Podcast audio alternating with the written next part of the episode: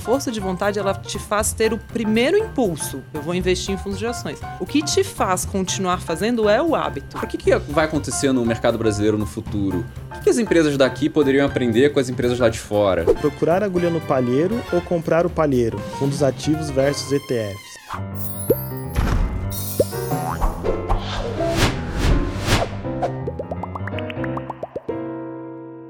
Olá, você está no Bilhões no Divã, o podcast que vai falar de dinheiro de uma forma completamente diferente do que você está acostumado a ver por aí. Falando assim como realmente é o dinheiro nos bastidores. Tem sentimento envolvido, tem paixões, tem ódio, tem sofrimento, a gente sabe que tem. E por isso aqui a gente vai falar de dinheiro dessa forma, falando de sentimento, falando, contando caos. É essa a ideia realmente do Bilhões no Divã. Eu vou começar aqui apresentando o meu companheiro nessa jornada de bilhões no divã, que é o Guilherme Rei. O Guilherme Rei é, ele é CTO da Speech, a gente roubou ele do iFood, então ele tem uma experiência pregressa aí, se vocês quiserem pedir alguma coisa aí pro podcast, um delivery, ele... Pede um hambúrguer. Pede um hambúrguer que ele entrega. E ele tem o honroso título do autor das piores piadas da Speech, tá? No começo ele vai estar tá meio aí presinho, mas tenho certeza que com o tempo ele vai se soltar.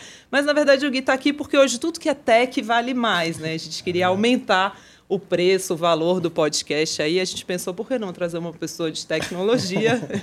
Brincadeira, mas o Gui está aqui também para a gente trazer o tema tecnologia, porque não dá para falar de investimentos hoje sem falar de tecnologia. Isso também tem tudo a ver com o nosso primeiro convidado, que é o Pedro César de Andrade, que é sócio gestor da IP. Tudo bem, Pedro? Tudo bem, Luciano. Bom, deixa eu falar um pouquinho do Pedro, né? Ele tem tudo para ser o primeiro aqui desse podcast, porque porque eu sempre falo né, que o, o, fundo da IP é um dos meus fundos de ações favoritos, foi um dos meus primeiros.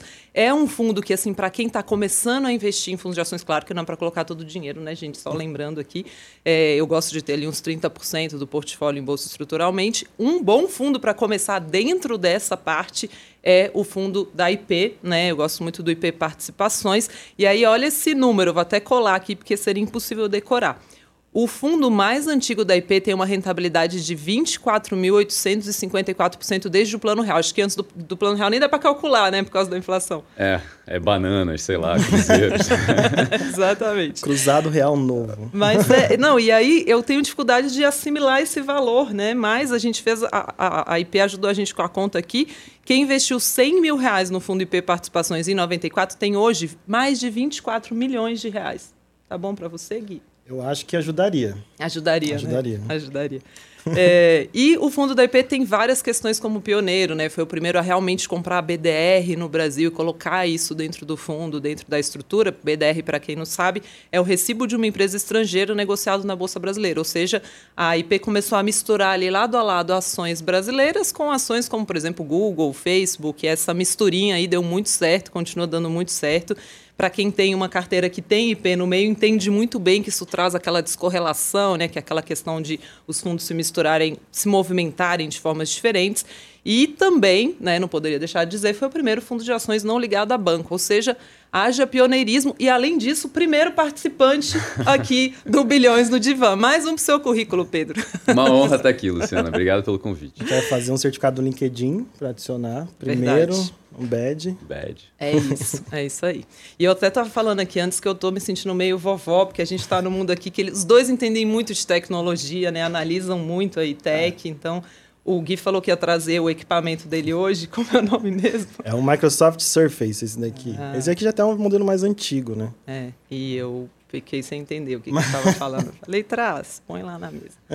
Mas, enfim, vamos lá. Eu queria começar um pouquinho, já que a gente está no divã, né, falando de sentimentos. A carta da IP, a mais recente, aliás, eu adoro as cartas da IP, é um divã né? É, e aí eu até vocês trazem bem no começo a frase do Charlie Munger, né, que é lá o braço direito do Buffett, que introduz o relatório mais recente de vocês, que fala assim: tudo que eu quero saber é onde eu vou morrer para nunca ir lá. Né? Essa frase é uhum. muito poderosa. O Gui estava falando que quase morreu num tornado, né? Furacão. Ah, desculpa, um furacão. Um furacão, é. Depois daquele dia eu aprendi várias coisas sobre furacões. É.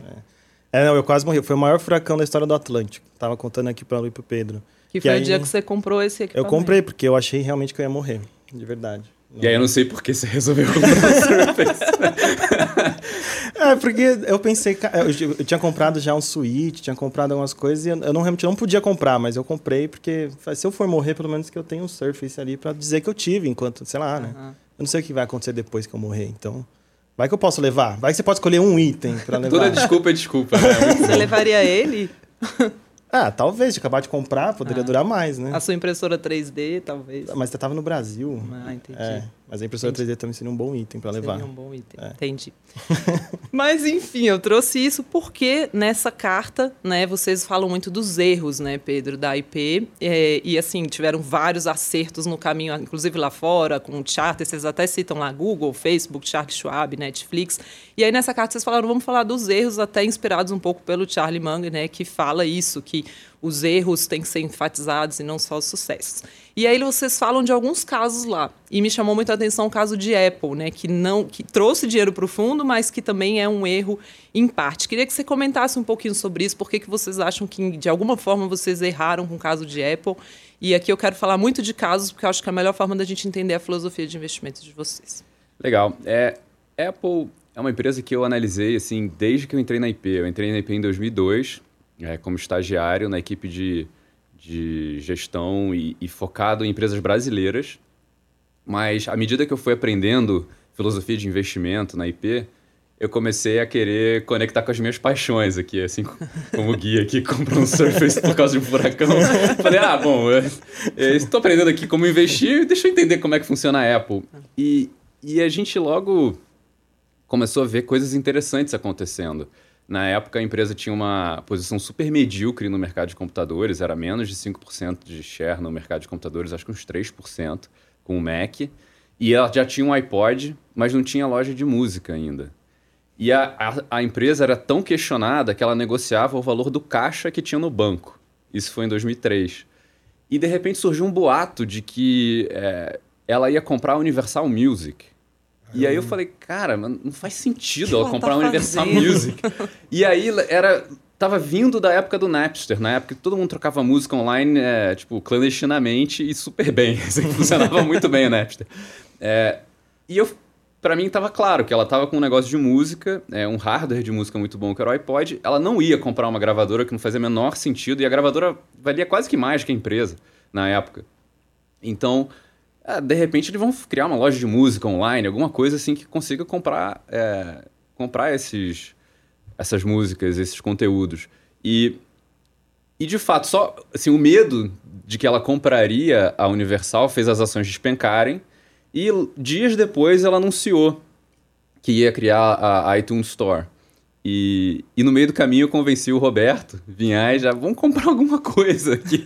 A gente comprou umas calls e as calls valorizaram super rápido. Era nada, assim, era merreca, mas foi a primeira experiência, assim, de investir na Apple. E a partir daí eu comecei a investir um bom tempo, assim, para analisar empresas de tecnologia e analisar a Apple. E acho que, assim, a Apple foi uma empresa que me deu várias lições ao longo do tempo. Eu aprendi muito contrastando o que eu tinha aprendido com a filosofia de investimentos tradicional do velho investing, né, do Buffett, que aliás rejeitava a tecnologia completamente, pelo menos na época que, eu, que a gente analisa, e, tipo, como eu comecei a estudar o Buffett, ele rejeitava, hoje em dia ele é um dos maiores acionistas, se não o maior de Apple, é, e, e foi interessante contrastar como modelos de negócios é, funcionam diferente às vezes, modelos de negócios diferentes funcionam diferente, então a empresa que eu analisava no Brasil, a primeira que eu analisei foi a Aracruz. Nossa, outro extremo. é outro mundo, assim, é uma empresa de celulose que tem uma, uma... Na época ela tinha uma floresta no sul da Bahia, tinha uma fábrica para fazer celulose, um porto que ficava a um quilômetro da fábrica e ela exportava 95% da produção dela, era isso. E aí você sabia qual era a capacidade da fábrica, você sabia quanta celulose ia sair de lá por ano, qual era o preço era o preço da commodity, tinha um câmbio, tá bom, fechado. Aí você tinha um custo, tá bom. Uma empresa é lucrativa, né? Não, empresa ótima, com custo de produção menor do mundo. Você sabia que ela sobreviver, tá bom. Então você fazia o fluxo de caixa, sabe o valor, acabou. E a Apple não, era uma empresa super questionada. É, era difícil entender qual era a posição competitiva dela, porque ela parecia muito frágil. E aí, é, assim, ao longo do desenvolvimento da Apple, eu acho que eu fui aprendendo muita coisa. Primeiro, é, caramba, como que negócios diferentes, é, com características diferentes, dão espaços diferentes para invenção. Né? O, o, a Aracruz era quase como se fosse aqueles livros de caligrafia, que você sabia exatamente o que você tinha que escrever. Então, o, o plano era, torna as, fábricas, as florestas mais produtivas, é, expande as fábricas, toma, com isso tenta to tomar dívida barata para se alavancar bem e ter o melhor retorno possível, e vende todo esse produto no mercado, porque o mercado consegue absorver, dado que você tem o menor custo do mundo. Era, o plano de voo era muito claro, o espaço para criatividade era relativamente pequeno. Na Apple, é, é como se fosse um quadro em branco. Você pode fazer o que você quiser. E aí foi interessante também ver uma empresa é, construir vantagens competitivas ao longo do tempo. Saiu uma empresa que tinha uma posição medíocre em computador, que tinha um aparelho lá, o iPod, que todo mundo poderia questionar se faz sentido esse negócio aqui? Esse negócio vai durar? Ou é só uma moda? Nossa, eu tive o iPod Nano. E era bem inútil, na verdade. E, e também lembrar que, que a Apple no começo estourou, né? No, tipo, ela, nessa época daí ela tá sendo questionada, mas ela vinha de um. Já tinha quase quebrado antes. É, mas, é. mas o começo da Apple foi absurdo, né? Foi com o Apple II lá, o Apple Lisa. Sim. Foi uma coisa bombou. assim gigante. E depois eles caíram, e nessa época Sim. questionado. O iPod foi um, um ponto de inflexão pra Apple, né? Foi. O, o, o iMac e o iPod levantaram. Assim, o iMac trouxe para ela a sobrevivência, o iPod deu para ela o início da vida, assim. Foi Steve Jobs na maior fase ali. Na veia ali. É. E, e aí, mas foi interessante ver como que uma empresa disciplinada, com uma gestão muito boa, consegue construir competências ao longo do tempo. É. Então você pensa assim, o sistema operacional do iPhone foi super importante para o sucesso do iPhone e para essa explosão de smartphones. Por quê? Porque ele é um sistema operacional de computador. Ele não era um sistema operacional mequetrefe de, de celular. Né? De, todo mundo tinha celular, aqueles mesmo celulares que tinham aplicativo tinham sistemas simplificados, ruins pra caramba. Jogava cobrinha. E aí, de repente, horríveis, horríveis. Exato. E aí, de repente, a Apple conseguiu colocar o sistema operacional do Mac no, no iPhone. Obviamente, com as simplificações. E com excelência, né? Porque a Microsoft tinha tentado fazer o Windows... Nossa, era horrível. Era o Windows para celular. Só que eles simplesmente pegaram o Windows e botaram numa tela pequena. É, simplesmente não Aí você ficava lá consertando o mousezinho. Tinha o um menu iniciar no negócio. É. Era, era ridículo, era ridículo. E aí você pensa assim, caramba, mas de onde é que veio essa competência do sistema operacional? Cara, o sistema operacional que eles colocaram no iPhone foi criado na Next, que é uma empresa que, foi, que começou em 85, quando Steve Jobs foi expulso da Apple. Então, é. de 85 até 2007, esse negócio foi sendo construído até virar a explosão que foi. Que é. foi a empresa semente da Pixar também depois. Uhum. É, é, loucura, o cara era absurdo. Outra, outra competência que eles criaram, assim, que foi muito impressionante, foi a competência dos chips. Né? É. Essa semana eles lançaram os laptops novos, profissionais, assim. E é incrível a performance dos laptops e quão pouco gasta a bateria. Isso é uma veio de uma aquisição que eles fizeram em 2008 e conseguiram, a partir daí, fazer os chips dos, dos iPhones, os do, dos iPads é, e trocar os chips de Intel. Estão trocando agora os chips Intel dos computadores. E estão ganhando uma vantagem, eu acho, importante sobre os Intel e os PCs em geral. Então, isso vai virando vantagem competitiva para a empresa. É, e, e aí, outra, outra lição também mega importante é como que uma empresa tão conhecida, tão falada, tão acompanhada como a Apple consegue ser mal interpretada durante anos. Então, na época que a gente investiu, a gente investiu algumas vezes na Apple. Então, 2013 foi talvez nos fundos locais a, a mais antiga. Foi quando todo mundo estava com medo que a Samsung fosse atropelar a Apple com Android. E aí a Apple estava negociando a cinco vezes o fluxo de caixa livre, era uma coisa insana e a gente conseguiu fazer um investimento. Depois, em 2016, que estava na ressaca do, do iPhone 6, que também foi um grande sucesso. Acho que o iPhone 6 foi o pico de vendas, volume de, de, de celulares vendidos dela até hoje. Esse ano deve ultrapassar, mas assim, de 2015 até hoje, é. eles não conseguiram ultrapassar o pico do, do, do iPhone 6. E, e aí, recentemente, em 2018, quando teve um problema na China. Só que uma coisa que a gente fez errado, eu acho que em todos esses períodos, foi que a gente era muito ansioso com perder dinheiro com ela ela sempre foi uma empresa extremamente cíclica. Mesmo a gente conhecendo quanto que ela estava construindo de vantagens competitivas, ela tinha períodos de questionamento pelo mercado muito profundos e a ação caía 40%, 50%. E a gente sempre fica assim, cara, eu não quero tomar essa perda.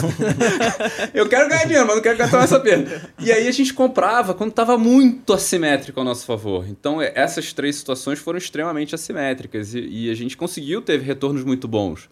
Só que esse excesso de medo de perder fez com que a gente perdesse outros movimentos muito bons. E no final, a trajetória de valorização da empresa de 2013 até hoje foi de nove vezes. Ela multiplicou por nove vezes a gente deve ter dobrado o nosso investimento duas ou três vezes, sabe? Não foi. É, foi um bom resultado, talvez menos volátil, mas talvez se a gente tivesse acompanhado é, com mais tranquilidade é, a posição, a gente teria ganhado mais dinheiro. Se você pudesse voltar atrás, teria comprado lá atrás e carregado até hoje. É, eu acho que eu, eu, eu teria carregado até hoje, eu teria tentado ser inteligente no tamanho da posição, mas nunca eliminando a posição. É, acho que era, assim, um, por exemplo, uma questão que acontece muito em investimento é a tal da ancoragem. A Apple, ela, por muito tempo, negociou ali entre 8 vezes e 12 vezes o fluxo de caixa livre. Para quem é, acompanha a empresa, esse é um preço muito barato para um negócio. Muito barato. Para um negócio, um negócio bom, então é. Um negócio bom deveria estar negociando entre 20 e 30, pelo menos, tá? Então, se estava negociando a 8 a 12, era muito barato. Só que quando você tá com medo de perder, o que, acontece? Você olha para os 8 a 12 e você fala assim, puta, mas tá negociando a 13. Uhum. Então tô, tô, vou perder dinheiro. Não, é tá barato para burro. Espera que alguém vai entender que esse negócio tem que negociar a 20. Então é, é muito. Mesmo quando você tem um horizonte de longo prazo, você tem que tomar muito cuidado com essas ancoragens para você não, não perder oportunidades super legais que podem acontecer. É, a ancoragem é o que exatamente, para quem está ouvindo? É quando você tem uma. Você fica com uma ideia meio fixa. Você se fixa num número, é, e não tem muita razão para você se fixar nele, ou numa ideia, é, e você não questiona demais como você poderia questionar. Então, por exemplo, eu estava com a minha cabeça ali acostumada de que 8 a 12 vezes o fluxo de caixa livre era o que a Apple negociava. Hum. Então, se eu via a Apple negociando a 15 vezes, eu ficava um pouco ansioso. Falei assim, caramba, daqui a pouco vai voltar para 8, porque volta e meia essa empresa é questionada e eu vou tomar aqui 30, 40% na cabeça. Será que eu quero fazer isso? Aí você vai reduzindo a posição. Aí, de repente, está 16, você já zerou. E no final a empresa tá barata pra caramba e tem, muito, tem muito a fazer. E, e assim, a verdade é que houve sim muita volatilidade no caminho. E, só que para você conseguir capturar esse retorno mágico que empresas excepcionais conseguem criar, é, você tem que ter a capacidade de ser menos ansioso e menos preocupado com a perda de curto prazo. Assim, a mesma coisa aconteceu com a Netflix, aconteceu com a Amazon, várias empresas que tiveram uma, uma história com bastante volatilidade, muitos questionamentos no caminho, mas foram capazes de gerar muito valor. E sempre é fácil você fazer uma história revisionista, tá? Você fala assim, ah, não, era muito fácil de ver e tal. Engenheiro de obra pronta. É, exato. E assim, o, o, mas o fato é que quando você lê as nossas anotações da época, a gente vê que, cara, a gente tinha compreendido o negócio. Só que é muito difícil você é, ir contra tudo e todos. Mesmo dentro da IP, é, ali em 2008, 2009, foi quando a gente se interessou mais em colocar uma posição foi difícil, porque é, muita gente não queria nem ouvir. Tipo, não, esse negócio é muito arriscado. Tipo, tecnologia de consumo. Daqui a pouco muda a moda, acabou. Pô, a Nokia vai atropelar esse cara, sabe? então, assim, era difícil, o debate é, é. difícil. E, e, e, eu acho que isso é uma coisa que a gente desenvolveu muito bem na IP é, nesses últimos anos, é como aprofundar essas conversas difíceis e gerar consensos mais inteligentes. Para você não deixar a equipe, cada um com uma opinião, mas não resolve, assim, o que, qual é a verdade, entendeu? Acho que a gente criou um sistema muito bom de debate para ir evoluindo e todo mundo man tentando manter a cabeça aberta e reconhecendo que as opiniões demoram um pouco para mudar, né? É, então, às vezes, você vai ter um debate e alguém está completamente contra, assim, absolutamente contra. Você está tentando explicar uma coisa para ele, não, isso aí não vai acontecer nunca e tal. Tá bom, espera uma semana. Tipo, não precisa convencer ele no dia, sabe? Porque senão, tipo, ele vai ficar mais puto ainda e de repente não vai acontecer. Ah, semana que vem você traz outras coisas, você conversa mais e tal. E acho que com isso você vai criando convicção conjunta. Porque também quando você constrói sozinho toda a convicção do mundo, mas não consegue compartilhar ela em equipe, essa convicção é muito frágil. No primeiro questionamento do mercado ou, ou uma queda, qualquer coisa, putz, essa posição vai, vai acabar porque você não conseguiu consenso do time. Então, essa é uma orientação válida até para quem trabalha junto, Exato. empresa, né? Um consenso ali de é. equipe, família, né? Eu acho. Isso daí é um, uma, uma sugestão para a vida do Pedro. Não fica ali, né? Forçando a sua opinião, né? Dá um tempo para a pessoa pensar, bem legal. Agora, Pedro, você falou de algumas métricas que você olha, né? Um Sim. grande debate que tem no mercado hoje é esse, né? Eu vejo alguns gestores, bons inclusive, consolidados, que estão com muita dificuldade de fazer essa virada, porque eles não conseguem comprar empresas com prejuízo. E, na verdade, eu até vejo uma chacota, quase um bullying bullying com esse tipo de empresa, né? Que eles olham assim, isso daí só dá prejuízo. Olha lá, prejuízo de novo, né? Uhum. E, e, as pessoas tratam aquilo ali como quase, bom, é uma ilusão e tal. Que métricas você olha em substituição a isso, né? Porque até a métrica básica que os gestores avaliam historicamente, que é a mais conhecida, é preço sobre lucro, né? Sim. O que, que você olha de diferente para conseguir valorizar a empresa de tecnologia é, legal? A grande verdade é que, mesmo na IP, a gente que gosta de tecnologia quer entender muito bem o que, que a gente está pagando e o que, que a gente está levando. É, e isso significa geralmente você construir a dinâmica daquele negócio, entender como é que aquele negócio vai é, evoluir. Então, por exemplo, a, a Netflix, que é uma empresa que muita gente questiona, né? Caramba, mas essa empresa não gera lucro, não tem nada, nada de lucro proporcional. Até gera lucro hoje, mas nada proporcional ao valor do negócio. Só que o modelo dela é muito compreensível. Você tem ali na receita, você tem 200 milhões de é, assinantes, crescendo entre 25 e 30 milhões por ano. O preço que esses assinantes pagam sobe um pouquinho todo ano. Então você tem receita, está ali, resolvido. Razoavelmente previsível. E você tem o custo de conteúdo. E o custo de conteúdo, conteúdo também cresce, por volta de 17 bilhões hoje. Ele também cresce todo ano, só que ele cresce mais devagar do que a receita. Então você consegue mapear, caramba, quanto de, de lucratividade essa empresa conseguiria gerar nos próximos anos. E você não vai ser preciso ali na vírgula. Até porque essa decisão é uma decisão dinâmica que está na mão do, dos, dos, executivos, do Reed Hastings. Ele está decidindo, ah, eu quero investir mais em conteúdo agora para conseguir ter mais penetração, eu quero ter um preço mais agressivo nessa região ou não. Então a gente deixa na mão dele, mas a gente tem uma noção do, do potencial.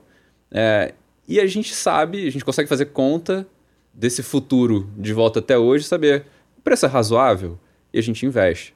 Acho que a empresa mais difícil que a gente já investiu desse, nesse ponto de vista foi a Amazon, porque é, você precisava partir desse modelo de negócios do e-commerce é, numa empresa que reinvestia tudo que ela ganhava de volta no negócio é, e entender qual era a lucratividade potencial. Mas no final a gente tem que chegar na lucratividade potencial. A gente não consegue parar no mercado endereçável e falar: ah, não, isso aqui é um mercado endereçável, vai ser gigante e tal, e dar um chute muito longe. E uma coisa também que a gente procura demais é entender a, a fortaleza da posição competitiva das empresas. A gente só investiu em Amazon porque a gente via que ela tinha uma posição dominante no mercado dela. Era muito difícil você remover a Amazon. A mesma coisa para Netflix. E até muitas vezes, é, que tem a ver com a situação de Apple, né? mesmo essas empresas excepcionais, elas passam por períodos de questionamento muito forte. O que faz com que você, às vezes, consiga iniciar um investimento num preço que é muito favorável. Você tem muito mais para ganhar do que para perder. Mas para você ter coragem você precisa analisar muito a situação e entender que de fato aquela posição está intacta, porque geralmente está passando por algum questionamento. Então é streaming wars no, na Netflix, é, vários questionamentos que a Amazon passou ao longo do tempo, o Facebook com Cambridge Analytica, é, enfim, inúmeras empresas com inúmeros questionamentos que nos ajudaram a fazer bons investimentos. Perfeito. É, eu até tava, anotei aqui também uma outra frase que vocês colocaram na carta, que é essa do rei Dálio, né? Eu aprendi que todo mundo comete erros e tem fraquezas, e uma das coisas mais importantes que diferencia as pessoas é a maneira como elas lidam com isso, né? E vocês foram aprendendo muito e adaptando até o fundo e a filosofia de vocês ao longo do tempo. É, eu queria dar um passo para além de tecnologia para a questão do global mesmo. Né? Uhum. Vocês, em algum momento lá atrás, falaram assim: olha, eu quero colocar BDR no nome, até quem acompanha a gente é bom saber que tem gente que acha que o fundo que tem BDR no nome só compra BDR, não é? Né? Você tem que botar BDR no nome para você poder comprar BDR. Mas vocês certamente foram o fundo que levaram isso mais a sério, né? Vocês de repente ampliaram muito o horizonte de vocês e passaram a, a equilibrar as posições brasileiras com as estrangeiras, sempre com um volume relevante do internacional dentro do fundo. E isso a gente percebe no histórico, na consistência, traz uma volatilidade muito mais controlada para o fundo, traz um retorno muito interessante, por exemplo, no momento que os, as ações brasileiras estão sofrendo, você vê que o fundo segura mais, e isso se reflete claramente no fundo. É, essa decisão do global, queria que você falasse um pouquinho mais sobre ela. Né? É, você comentou um pouquinho disso rapidamente, de você estar tá olhando algo lá fora. Vocês estavam vendo Apple, e muita gente fala assim, mas como que um brasileiro pode estar avaliando Apple até às vezes melhor do que um americano? Como que vocês conseguiram trazer essa análise de é, ações globais para dentro da análise de uma forma tão, tão competente, com tanta qualidade, de fato tentando trazer resultado num mercado que é extremamente eficiente, que é o americano. É, eu acho que foi com o tempo, assim. Primeira coisa, acho que o aprendizado vem com o tempo. E a gente faz isso há 20 anos na IP. Então a gente aprendeu tomando pedra na cabeça, basicamente. é, eu acho que o, o interesse de, de, investir no exterior vem de um aprendizado com ações. E, e é, a IP começou em 88 e, e foi quebrando pedra aqui também no mercado brasileiro, tentando enco encontrar eu as melhores oportunidades de investimento. eu, eu, nasci nesse ano. Brincadeira, já era. e, e, e, essa, esse aprendizado né, de investir no Brasil, a gente já investiu em empresas é, familiares, pequenas, pouco líquidas no Brasil, teve bastante sucesso com isso, mas também teve problemas. A gente foi aprendendo o que, que funcionava melhor. E eu acho que a gente foi consolidando que é, a, a, noção de que o que funciona bem mesmo em investimentos, a melhor forma de você conseguir um alto retorno com baixo risco é você priorizar a qualidade do ativo que você está olhando em primeiro lugar, tá? Então, o que é um ativo do caramba para gente? Primeiro, bom, uma empresa que cresce por conta própria. Ela não precisa do mercado para crescer. Ela está criando um mercado, ela está penetrando no mercado, ela não precisa do PIB. Segundo, ela precisa ter uma proteção competitiva muito grande. Ela precisa ser. tem um escudo gigante, vem os competidores e ela dá uma surra nos competidores com facilidade. Terceiro, ela precisa ter pessoas é, excepcionais que não só a gente consiga confiar, mas que aloquem muito bem o capital que essa empresa vai gerar, porque se ela for uma boa empresa, ela vai gerar muito capital, e sejam capazes de inventar o futuro dessa empresa constantemente. É, e essa, isso é uma semente para as surpresas positivas, né? que geralmente no mercado supostamente eficiente ou quase eficiente não deveriam estar sido, sendo bem precificadas, né? porque são surpresas. Você uhum. quer que o, o time seja capaz de fazer isso. E você quer isso tudo num preço que seja razoável. Então, à medida que a gente foi estudando as empresas aqui no Brasil, a gente, no início, lá na década de 90, né, antes de eu entrar na IP, a gente já olhava é, as empresas lá de fora como comparação e, e vendo, cara, o que, que, vai acontecer no mercado brasileiro no futuro? O que, que, as empresas daqui poderiam aprender com as empresas lá de fora? É, e aí a gente fazia esse, essa importação de ideias constantemente. Em um determinado momento, a gente adquiriu uma familiaridade para dizer, ah, não tem nenhum mistério, a gente poderia investir também lá. A gente começava a ver que tinham, às vezes, oportunidades é, e que a gente poderia aproveitar. Foi aí que o Fundo Global foi criado em 2001. E com o tempo, a gente foi lá tentando gerir o fundo e aprendendo com a gestão do fundo, é, tendo acertos e, e, e, e, erros. E a gente foi aprendendo o que, que funcionava melhor para a gente. Foi aí que a gente foi descobrindo o negócio de tecnologia como sendo uma vertente que funcionava para gente. Porque a gente foi percebendo que é, muitos desses negócios de tecnologia tinham proteções competitivas muito maiores do que negócios comuns. É, e, e proteções competitivas até um pouco novas, como efeitos de rede, é, aprendizados ou, ou é, o nível de conexão, por exemplo, por padrão, é, que uma empresa como a Microsoft consegue ter com, com, os, com seus clientes, porque todo mundo usa o Excel, todo mundo usa o Word e assim por diante. É, e pelo relacionamento que ela constrói com as empresas, que é quase de codependência. Assim. É, então a gente foi aprendendo que muitas, muitos negócios de tecnologia poderiam ser excelentes investimentos e também que eles seriam, é, por, pelo excesso de questionamento do dogma da época, de que eles são perigosos, muito baratos às vezes. Então é, é um mundo meio estranho, assim, porque às vezes você tem negócios de tecnologia avaliados a preços incompreensíveis, que aí eu acho que é pura é, aposta no cavalo quase, você não tem muito uhum. fundamento, é, é outro jogo. E você às vezes tem empresas muito bem estabelecidas sendo extremamente questionadas É, e ainda com muito crescimento pela frente. É, é nesse nicho que a gente tende a, a gostar mais. Mas a gente foi para o exterior para ampliar esse nosso leque de empresas excepcionais. Quando você vai. Quando você. Né, na, na filosofia de investimento por valor, você poderia dizer que tem preço para tudo. Não. Eu faço aqui meu valuation e se tiver barato, eu vou comprar, não tem problema. Isso aqui, como, como diria o Ben Graham, eu posso fazer que minha compra, vou botar. Margem de segurança, eu compro e acabou, vai dar certo. E é, não é bem assim, sabe? Você tem um monte de problemas no meio do caminho e o que nos faz querer ser mais seletivo. Vamos sele selecionar um pouco mais? Vamos procurar empresas que crescem o valor ao longo do tempo, né? Você não só vai se beneficiar da convergência entre preço e valor, mas você vai beneficiar do fato que o valor está crescendo o tempo inteiro. E aí você se agarra lá nele e ele vai te levando. é, só que esse, esse grupo de empresas é muito pequeno. São poucas empresas que são assim. Então, se, se a gente investisse nesse grupo de empresas só no Brasil, a gente ia ter problemas seríssimos, porque as empresas ficam caras demais às vezes. Às vezes, pô, a gente não quer investir no valuation que está. É um, é universo restrito. Podendo investir no exterior, a gente tem um universo quase que infinito a gente já identificou lá fora mais de 120 empresas que a gente julga que são muito boas é, e que poderiam fazer parte do fundo.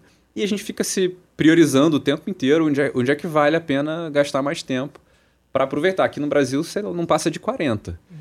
Então, é, acho que. É, e no fundo vocês colocam umas. No fundo 20. sempre ficam entre 15 e 20. 25 no máximo, mas entre 15 e 20 é o, é o mais comum. E hum. nesse processo que vocês fazem essa análise toda, né, da, da competitividade e tudo mais, como você foge dos problemas tipo WeWork? Foi um caso que todo mundo achou que ia explodir e tal, e depois viram que, na verdade, tinha uma mágica contábil ali, um negócio meio louco, né, do, que o cara fazia. Porque parecia que era... É, quando fizeram a eu acho que foi bem grande, né, o valor e tudo. É, e como, como dá para fugir desses casos que, putz, parecia um negócio muito legal, todo mundo, porque eu via, assim, eu sou aqui, eu tô representando aqui muita gente leiga que tá aí também comigo. Então eu tô aqui com duas pessoas que entendem muito e eu vou fazer perguntas que às vezes são Sim, bem assim. É claro. E a, a, minha dúvida é bem essa, assim, como a gente consegue sair? Porque eu entendo de, sei lá, eu entendo alguma coisa de tecnologia, a gente consegue analisar desse ponto de vista. Quando eu falo da Apple, por exemplo, eu olho para os produtos, para as coisas. Uhum. Mas do ponto de vista de competição, de esse escudo que você falou, que eu acho super interessante. No caso do WeWork, eu ouvia muita gente falando que, cara, é isso. É, é isso que vai bombar, é isso que tem que ser investido. E de repente não era bem assim. O valuation era grande, mas e aí? É. Eu acho que no final o que a gente tenta é compreender como é que o negócio funciona, né? E o que, que poderia derrubar esse negócio? Um teste que a gente sempre faz é: se você tiver um bilhão de dólares, você consegue acabar com esse negócio? E se você tiver 10 bilhões de dólares, você consegue acabar com esse negócio? Se tiver 100 bilhões de dólares, você consegue acabar com esse negócio? É, e, e, geralmente a resposta em um já resolveu. e aí você fala, será que eu quero estar nesse negócio, entendeu? Que alguém. Porque tem muito gigante por aí querendo derrubar bons negócios. Acho que no WeWork, sempre também, eu acho que um, um componente é você entender o discurso da empresa e tentar julgar se ele faz sentido. Tá, um, um dos maiores desafios que a gente teve foi compreender é, o discurso da Tesla. Uhum. Cara, o Elon Musk é um cara fala muita bobeira, sabe? Ele, ele é extrema, assim, é um monstro, tá? Eu acho espetacular, assim, o que ele construiu na Tesla, na SpaceX é incrível. Só que ele fala muita besteira. e ele tá mentindo o tempo inteiro. Você, você tem que tomar cuidado com o que você acredita. E se você... É, e acho que pra gente isso atrapalhou, assim, a gente...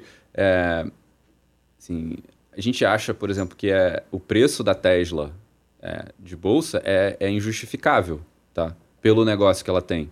Só que pra tá baixo. lá. É, a gente acha que é muito mais caro do que deveria ser. É, assim, a gente acha que deveria valer muito menos. Mas o mercado está provando a gente errado aí continuamente. E tudo bem, a gente também não precisa acertar tudo. Tem também um pouco de você saber o que, que é difícil demais, tá? A gente já teve uma pequena posição short na Apple. A gente desistiu rápido. A gente falou assim, cara, você tem aqui um, um sujeito que tem 30 milhões de seguidores no Twitter e é um grande criador de narrativas e tem muita gente que leva ferro e fogo que ele fala. A gente tá mega vulnerável aqui. É verdade. Vamos embora, sabe? Deixa as pessoas. E, e foi ótimo, porque depois a ação, sei lá, multiplicou por uns sete. foi muito bom ter saído. Mas... Você falou que vocês tiveram uma posição vendida em Apple? Em Tesla. Em Tesla, tá. Em Tesla. E, e, e durou pouco por isso, porque uhum. a gente sacou. E, e, é, e é, isso é muito interessante, assim, de investimento, porque não basta você olhar no detalhe o, pô, o fundamento do negócio, a lucratividade do negócio. A empresa na época estava tendo super um monte de dificuldade de fabril, é, tava, super apertada de caixa. É, o Elon Musk inventou que ia fechar o capital da empresa. É, e não tinha, não tinha ninguém para fechar o capital da empresa, era só um, uma, uma, história que ele inventou. Então era, era uma zona a empresa a gente falava assim, caramba, agora esse cara tá contra a parede, agora essa ação vai refletir a realidade dela.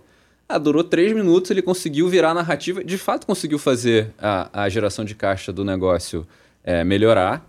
E, e aí, pô, a ação começou a subir muito rápido. A gente conseguiu sair bem, assim, é, mas foi um, um, mais um grande aprendizado. Primeiro, assim, como os shorts são muito difíceis, né? Porque para você fazer um short bem feito, e essa posição era muito pequena, você fazer um short bem feito, você precisa analisar ela talvez até melhor do que um, uma posição comprada, né? Porque você precisa entender muito bem onde é que você vai morrer. A chance de você morrer é, é boa. É, e porque você sabe que pode dar muito errado, você vai ter uma posição muito pequena. Então, cara, não faz sentido. Gasta tempo com uma posição comprada, que você vai poder investir o mesmo tempo, ter uma posição bem maior e de uma forma muito mais segura. Então. É tá das... explicando para o pessoal aqui o short, o Gui não perguntou. Ah, é. Mas é a posição vendida, né? A que ganha com a queda do ativo. É, é né? que esse eu sei porque eu assisti aquele filme da crise de 2008 com o Steve Carell umas sete vezes até entender. Como que é o nome? Big, é Big, Big Short. Short. Big Short. que filme absurdo, né? É, muito é Eu demorei um pouco para entender. O Short, Triple A, eles ficam naquela. Põe a Margot Robbie achando que vai resolver, mas não, né? tem que assistir e entender até certinho. É, Mas... é bem legal esse filme, inclusive, é. boa indicação. Não chegamos na parte de livros, é, desculpa, filmes. pulei aqui uma parte. É, já foi pro fim. Tô ansioso. Né? inclusive, gente, vocês não estão comendo pão de queijo, mas eu queria dizer que pão de queijo foi uma indicação dos nossos seguidores, que eu é. perguntei qual é o melhor pão de queijo de São Paulo. E aí começaram, os mineiros já se rebelaram, falaram, é aquele que você importa de Minas Gerais. é o que. E realmente, o pão de queijo da minha mãe, por exemplo, é um pão é de queijo. É o melhor, sem dúvida. Mas não deu para trazer. E aí, as pessoas indicaram vários. Aí a gente pensou, por que não experimentar um pão de queijo por podcast, né, Gui? Até a gente descobrir o melhor pão de queijo da, da, da cidade. Se a gente quiser né? fazer com bolo também depois, é, outras coisas. Exato. Eu não Churrasco, hambúrguer. então hoje então a gente vai ter nossa responsabilidade Beleza. de eleger aí. Obrigada para todo mundo que mandou sugestão. E até o fim, hoje também, a gente vai responder várias dúvidas que os nossos Sim. clientes mandaram no Pronto Socorro. Mas eu queria fazer uma pausa aqui para uma sessão. Assim, não tem nada que eu goste mais do que. O Pedro já contou várias histórias aqui hoje, mas eu adoro, e os nossos seguidores também amam, ouvir causos de mercado, né? Então, alguma situação a gente sabe que os gestores passam por várias. Até falei, não precisa, se não quiser, dar nomes aos bois, citar, não precisa. mas para trazer alguma história, uma história que você viveu no mercado e que te marcou. Então, vou pedir para o pessoal colocar a vinheta do primeiro caos do Bilhões no Divã.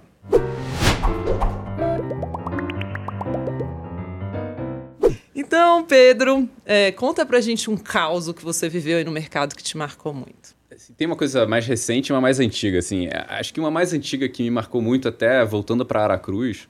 Você imagina essa empresa que era uma, empresa super simples. Ganhava dinheiro muito fácil.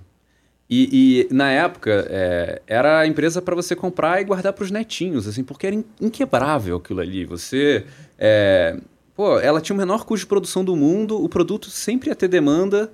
É, compra, segura, vai dar tudo certo. E quebraram a empresa. Eles falaram assim, cara, o, o, a equipe financeira resolveu fazer um hedge duplo indexado ao câmbio e Carpado, na crise de 2008... Carpado, foi isso.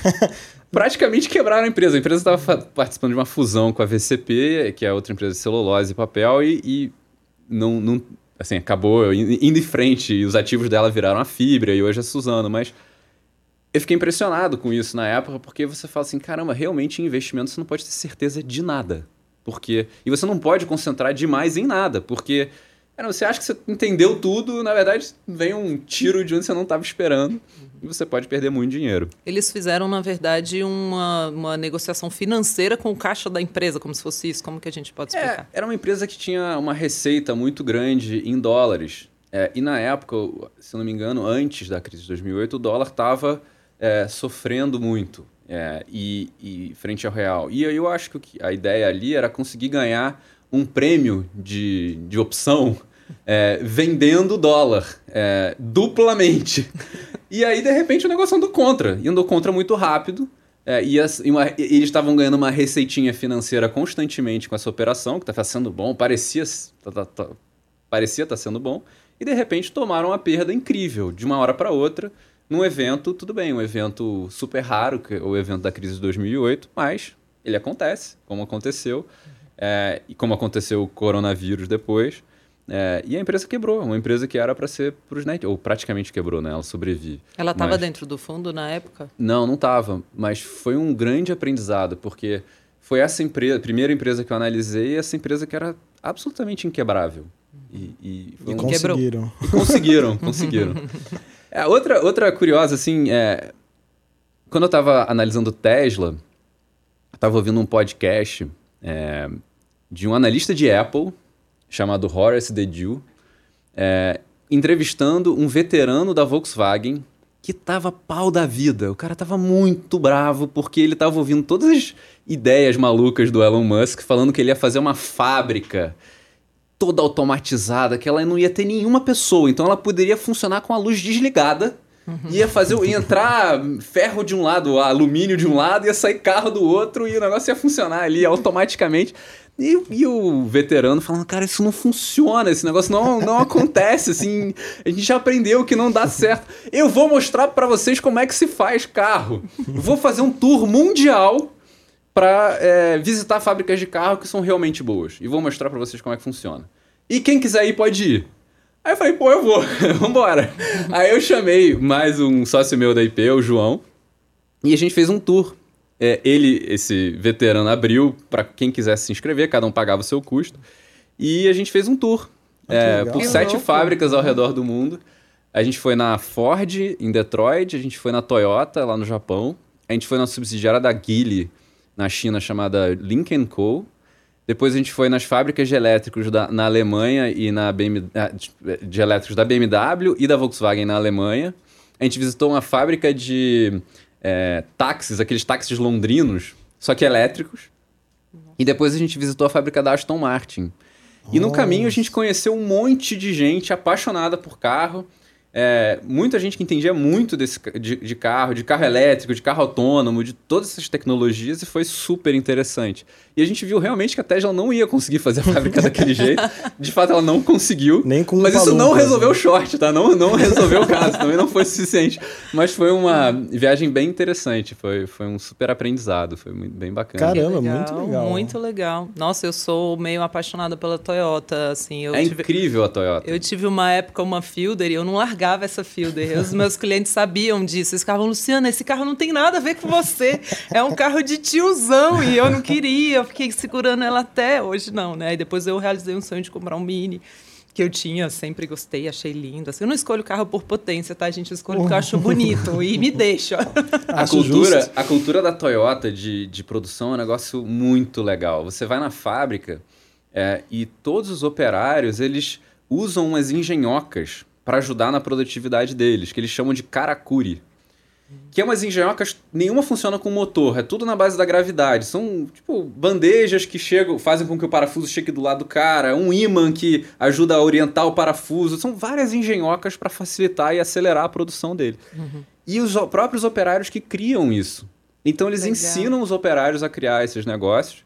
E é um processo constante de aprendizado dentro da fábrica para melhorar o tempo de produção e, e, o nível de erro de cada parte da produção é muito interessante. Assim, e é dá uma bacana. soberania aí para o funcionário, né? De que ele que sabe o melhor ali na ponta para o negócio. Sim, sim, a soberania para o funcionário.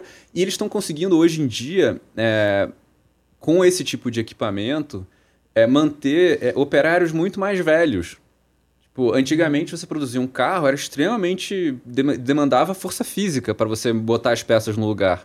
Hoje em dia, eles estão testando com operários com mais de 65 anos, usando esses caracures para ajudar a tirar o peso das coisas, facilitar colocar o bloco do motor dentro do carro, tudo isso sem usar muita máquina, é, mas só usando esses equipamentos, é, sem usar muita máquina com motor, né, mas só usando esses equipamentos que funcionam com a força da gravidade, assim, é muito E interessante. Pensando mais na questão de energia e tal, é mais pra isso, pra tentar também chegar num. É mais para ser engenhocas baratas, assim, soluções inteligentes e baratas que melhoram a produtividade e que fazem parte da cultura da empresa. A cultura de produção da empresa é o tempo inteiro as pessoas pensando em formas de melhorar Nossa, é o sistema legal. produtivo. Muito legal. Muito legal. Chama Karakuri. Karakuri. Com K, com C de Com casa. K. Então é assim que a gente vai testar se as pessoas assistiram ao podcast mesmo. se você assistiu, vai lá no post do meu Instagram, arroba Luciana, em que a gente colocou o podcast e marca lá um hashtag Karakuri. Karakuri, é, em homenagem a esse ensinamento incrível que o Pedro deu pra gente. O Pedro, assim, ele estreou a sessão causa assim, num jeito que os próximos gestores, eles estão mal na fita, né? Porque eles já vão ter que chegar aqui com uma história muito boa pra... Né? Pô, essa- deixa eu fazer uma pergunta. A minha filha vai ter que aprender a dirigir ou os carros vão ser autônomos daqui a 15 anos? Cara, acho que ela vai ter que aprender a dirigir. É, eu acho que a autonomia vai funcionar em algumas regiões, é, em outras não, e ela vai se expandindo aos pouquinhos, assim, não vai ser difícil é, de ser totalmente autônomo. Ah, então, eu vou, pelo- pelo menos pra mim vai ser autônomo. Vou colocar ela pra dirigir pra mim. Aí tá tudo certo. Olha, vou te dizer que foi a pior prova que eu fiz na minha vida. é, mas é difícil A prova de direção do Detran. Gente, eu tremia, Mas assim. dá um tipo, medo, dá um passei medo. vestibular de boa, a prova do mestrado, mas a prova do Detran eu quase desisti. Foi a pior da minha vida. Inclusive, até hoje eu estaciono muito mal. Carona comigo vocês podem pegar, não vou, não vai ser grave, mas estacionar pra mim. Mas é difícil, duro. não se sinta mal. Ah, É assim obrigada, mesmo. Gui. Muito obrigada. Bom, então vamos encerrar assim a sessão causo. E eu queria seguir um pouquinho mais antes da gente entrar nas nossas bolinhas. Aí a gente vai ter um momento ping-pong aí, né? O Pedro é o primeiro, coitado, tá aqui de cobaia. É, antes da gente avançar nisso, você, a gente falou aqui de Apple, a gente falou, já falou de alguns causos, né? E você falou dessas métricas, não são nem métricas, é uma filosofia mesmo, coisas que vocês consideram que são muito importantes ter numa empresa. Conta pra gente o caso de uma empresa que você viu passar pela carteira, que deu muitos ganhos, que você acha que se enquadra nessa filosofia que parece tão inalcançável, né? Tudo muito bonitinho na linha de qualidade. Eu acho que é, uma empresa que a gente ainda investe, gosto muito, é o Google. É, pensa assim, o Google ele cresce porque ele organiza a informação do mundo, seja vídeos ou páginas de internet, e constantemente as pessoas estão buscando mais informação. Então é, tipo, é- a demanda é infinita. É, ela, ele tem uma proteção competitiva gigantesca porque por ele ser o mais popular, ele e quando ele apresenta a resposta para os usuários, os usuários clicam no resultado que eles querem e informam, informam ao Google qual é a resposta certa. Então o Google está o tempo inteiro aprendendo. É, e, e eu acho que tem um time que foi capaz de continuar essa invenção ao longo do tempo e expandir a empresa para é, outros vetores de crescimento muito incríveis. Assim, o YouTube é um vetor de crescimento sensacional. Inclusive o YouTube aprende também. Então curtam esse vídeo para que a gente continue sendo distribuído É, aí. antigamente o YouTube ele funcionava só na base, na base de busca, né? Você procurava o que você queria ver e aí você achava o vídeo e via. Hoje em dia o YouTube ele funciona 80, 90% na base de recomendação. Você abre o YouTube e ele já está te recomendando o que você poderia querer ver. Né? E eu acho que o, o efeito de rede do YouTube é sensacional, né? Você imaginar como que eles criaram uma economia dentro do YouTube, em que eles compartilham mais da metade do que eles ganham, do que o YouTube ganha em propaganda, ele paga para os criadores de conteúdo. Então você cria uma economia, que tem várias pessoas que vivem de fazer vídeo do YouTube. E com isso os vídeos vão ficando melhores. E, e, a- e- e como é um ambiente darwinista, né, em que você é, tem uma competição pra, pela atenção dos usuários ali dentro, você vai ficando cada vez melhor a plataforma. E, e acho que é super interessante. Sou um junkie de YouTube, assim, eu vejo muito YouTube. É, e o outro é o Google Cloud. Eles pegaram um negócio que é, todo mundo questionava se eles poderiam fazer, que é computação na nuvem para empresas, que é uma coisa que a Amazon começou com a AWS, depois a Microsoft fez com a Azure. E, e o Google Cloud era assim, o terceiro lugar, meio pangaré ali. E hoje em dia eles estão conseguindo mostrar que estão vindo quentes é, e ganhando mercado, crescendo mais rápido que os outros é, e, e melhorando as margens também. Então, uma coisa que era a gente analisava no Google e a gente olhava era, poxa, você tem uma empresa com um negócio extremamente escalável, mas que está com a margem diminuindo ao longo do tempo. Por que, que isso está acontecendo? E, e era porque, assim, o maior motivo, tem um, uma mudança de mix para o YouTube e tal, mas o maior motivo é que eles estavam investindo muito no Google Cloud. Então, quando eles abriram as margens do Google Cloud, ficou claro para todo mundo quanto eles estavam investindo no Google Cloud e como que o resto do business era saudável e ao mesmo tempo também o quanto que o Google Cloud estava rapidamente melhorando as suas margens. Então, de repente, muda completamente a narrativa. E você vê, cara, é, é um negócio super lucrativo crescendo, outro negócio super lucrativo. Ou que vai ser muito lucrativo crescendo também. E que esse negócio de nuvem pode ser gigantesco. Pode ser um negócio de trilhão de dólares de receita, assim, é, é um mercado imenso. A AWS é gigantesca. É. Nossa, é... A gente usa isso, né, Gui? A gente usa, a gente usa. a gente Guilherme usa os dois. traduz A gente usa o AWS gente lá e o Google Cloud. Tá vendo? Estamos ajudando aí as ações do Pedro. Então, eu acho que, acho que é uma empresa que, que exemplifica essa história do motor de crescimento. Ela foi encontrando vários motores ao longo do tempo. Você vê, o PIB não tem nada a ver com ela. Ela está criando o crescimento dela, seja em busca, seja no YouTube, seja no Google Cloud. É, depois, proteção competitiva. É muito difícil matar o Google em busca. O Bing tentou. é, Copiou, né? Fez- copiou. Teve aquela época que de eles tudo. buscavam no Google e mostravam no Bing. real, real isso. Eles faziam. Pô, é- é muito difícil matar o Tem YouTube. quando você compra um computador, dependendo do computador que você compra, ele é a sua, o seu, é o padrão, o Bing. Tem- É, é é, é, eles Sim. tentam, né? Mas Eles as pessoas tentam, aí mudam, você né? troca. É. É. é que, é, não dá, né? Não dá, né? Não dá. Bing. É, tem certas coisas que eu vejo assim que as empresas não sabem fazer. O Google não sabe fazer rede social, basicamente. Tentou fazer o Google Plus, não deu certo. É. O Google Buzz morreu. Teve várias tentativas ali que o Steve Jobs falava isso, né? Teve uma All Things Digital que ele falou, olha, a gente sabe fazer interface. O Google sabe fazer sistemas. Então a gente pegou o Google Maps e fez a nossa interface maravilhosa. Aham. A gente tem que saber o que cada um faz muito bem, né? E o Google, eu vejo muito isso. Eu acho que o Google, o Google Plus, eu achei que fosse até funcionar, só que aí não, não, não é muito a praia deles. É, e, e eu acho que eles não tinham o DNA para fazer. E também mostra a força dos efeitos de rede, né? Que já tinham sido formados ali no Facebook. Então, eles podiam tentar de tudo, mas é muito difícil você matar um negócio com efeito de rede, porque o valor do negócio não está só no que a empresa é capaz de produzir, mas está no que todos os outros participantes daquela rede estão trazendo de valor para aquela plataforma. Para você substituir o YouTube, você precisa substituir toda a infraestrutura do YouTube e todos os fabricantes, os, os cri- criadores Os de conteúdo. Pô, é muito difícil, você não vai Acho, conseguir. acho legal você explicar um pouquinho desse efeito de rede, Pedro. É, o efeito de rede é quando você tem uma empresa que no final ela tem um mercado dentro dela, em que ela junta criadores de conteúdo, por exemplo, no YouTube e, e ah, tipo, telespectadores, ou desenvolvedores de software no- na App Store com usuários, é, vendedores da Amazon com consumidores da Amazon. é, e com isso, você, é, que é a empresa que está ali no meio, você fica extremamente segura, porque as pessoas estão indo para a Amazon, para o YouTube, é, para a App Store, para o Facebook, não porque especificamente aquele sistema é o melhor, mas porque é lá onde está o que eles querem ver, o que eles querem comprar. E, e por causa dessa rede. Tudo tá junto, né? Tudo se conecta, né? Exatamente. E aí, quando você tem esse tipo de sistema, é, isso se transforma numa enorme proteção competitiva. É, não só porque é difícil de substituir, mas também porque quando você vê o ataque chegando, uma novidade, um entrante, é, você tem tempo de reagir. Porque você tá com todo mundo com você. Aí tem um negócio lá aparecendo, você fala assim: ih, caramba, esse negócio é bacana. Eu, "Não, deixa eu copiar aqui. É você tipo o copia, tipo- TikTok que o Instagram tá copiando. Tipo TikTok, o Snapchat, que o Instagram também copiou. É, mas a Apple faz isso direto também. Os aplicativos, é, as funcionalidades da Apple é, são muito copiadas de aplicativos que estão na App Store.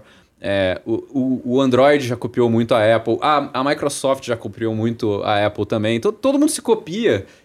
Quem tem a sua rede consegue copiar o outro absorver essas funcionalidades e manter todo mundo feliz ali no seu cercadinho. É. Ô Pedro, mas e quando o ataque, você falou, né? é, com um bilhão de dólares seria possível derrubar, mas e quando o ataque é regulatório, como de fato vem acontecendo, né?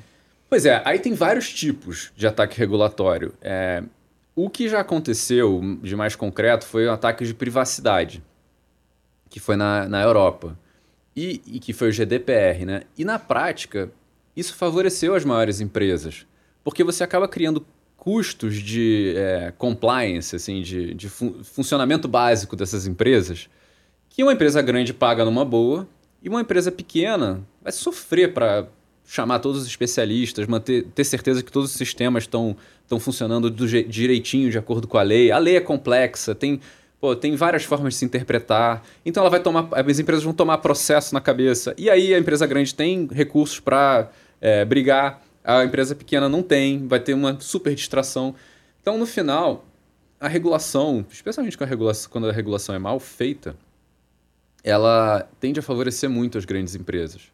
Nos Estados Unidos, hoje, você tem uma tentativa de criar regulação no Congresso para atacar especificamente as empresas maiores. Só que acaba que a legislação fica tão específica que até questionável constitucionalmente se aquilo ali pode valer, sabe? Porque é, tipo, tem nome e sobrenome quem você está querendo pegar. e mesmo assim, dado a, a, assim, a dificuldade de se aprovar qualquer coisa no Congresso, no Senado americano, a nossa percepção é que é difícil desse, dessas regulações muito radicais prosperarem. É curioso porque assim, o Facebook ele pede regulação. O Google ontem já também falou, cara, eu quero regulação. Vamos, vamos fazer uma regulação de privacidade nos Estados Unidos direito? Porque o que acontece é que cada estado está criando uma regulação de privacidade. E o Google, nem o Facebook, nenhuma dessas empresas é, se beneficiam de abusar da privacidade dos usuários. Elas tentam ser o mais transparentes possíveis com, com, com os usuários e explicar, eu vou usar o seu dado para isso aqui.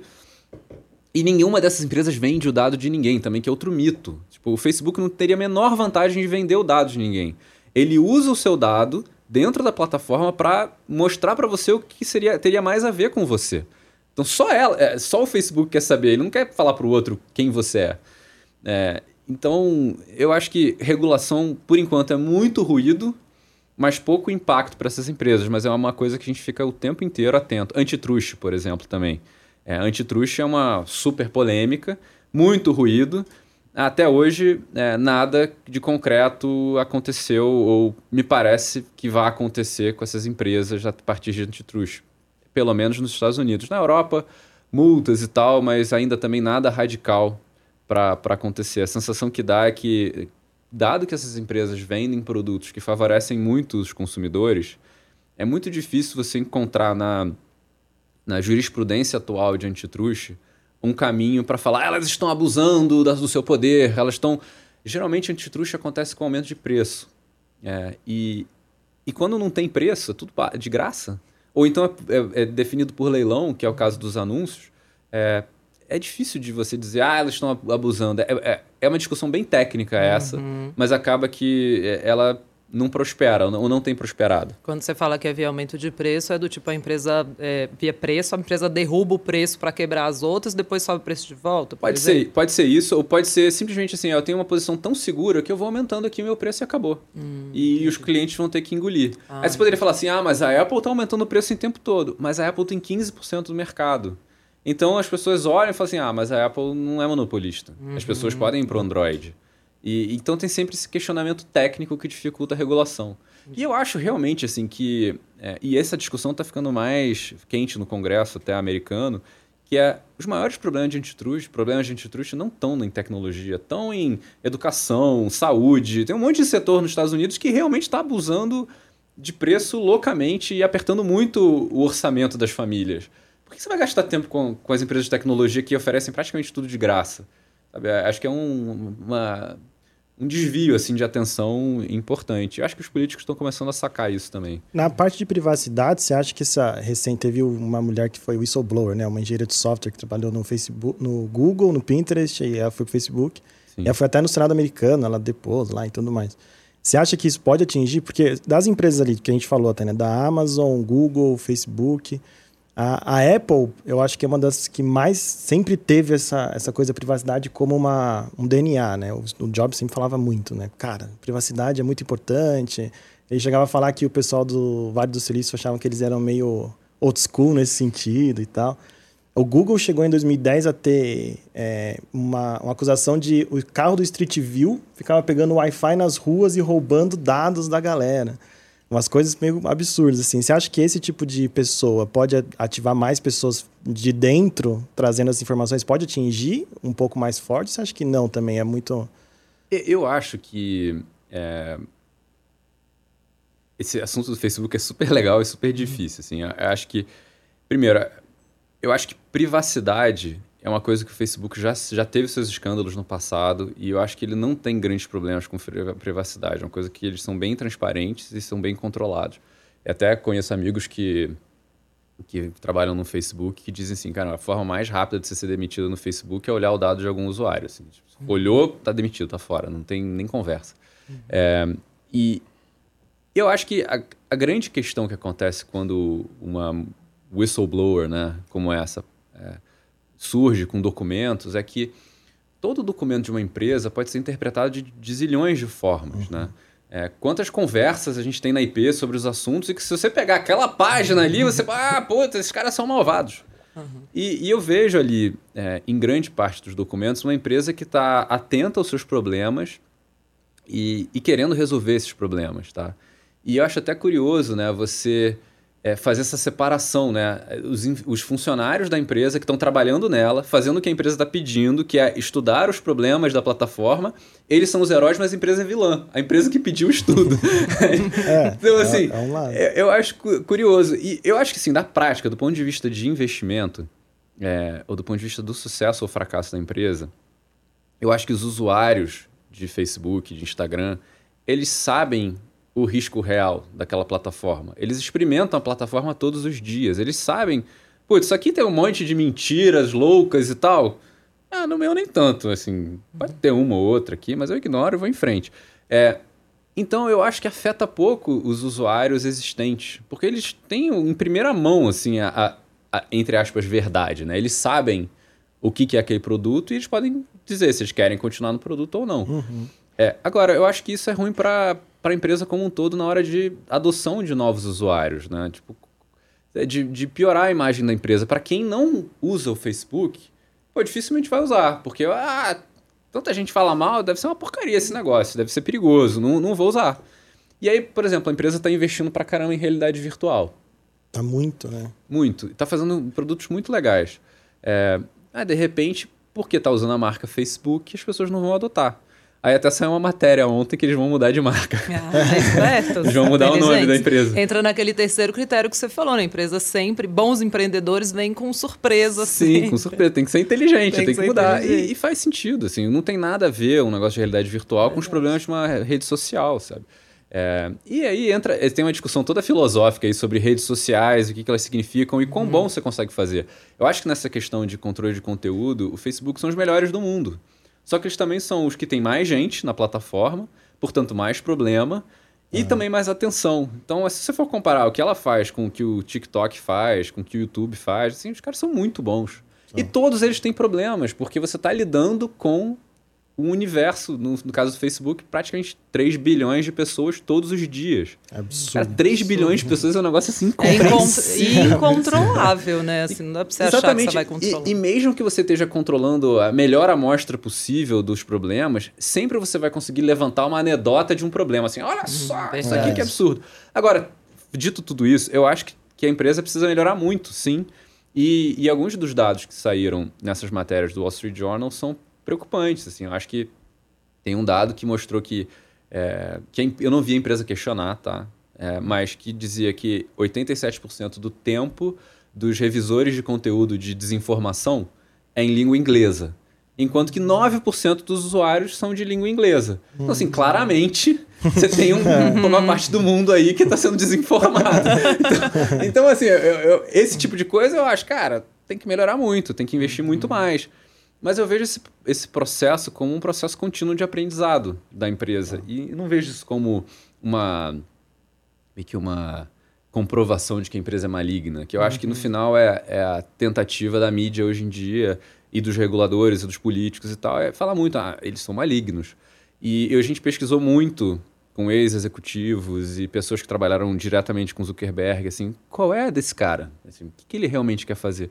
E as as respostas são as melhores possíveis. Assim, ele realmente parece ser um cara muito bom, é, muito competente, muito dedicado em, em conectar as pessoas, talvez ingênuo é, nas consequências disso, achando que isso seria um, um bem é, ah, mas puro a internet também, a gente achou é. que é só fazer, como conectar Exatamente. todo mundo vai estar tudo certo. É, tem um analista que é o Ben Thompson, né, ele argumenta que é, o problema do Facebook é que ele essencialmente virou a internet. É.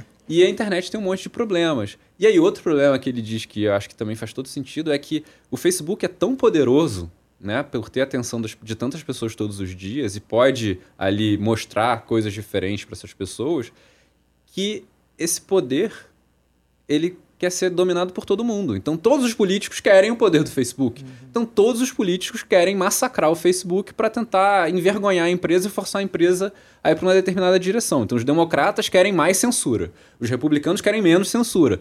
Todo mundo acha que a empresa é grande demais. Então é, é um pouco essa ciranda. E eu acho que o nosso trabalho como investidores é entender quanto de fundamento tem mesmo nos problemas de fato que estão saindo nesses documentos é, e também entender o que, que, de prático pode acontecer, porque vamos supor é, que a empresa de fato esteja sendo incorretamente interpretada por todos esses críticos, tá? É uma possibilidade. Sim. É a nossa opinião, mas é uma poss possibilidade. Pode, pode ser que é, eu esteja errado nisso, mas vamos supor que isso seja uma possibilidade. Será que isso importa?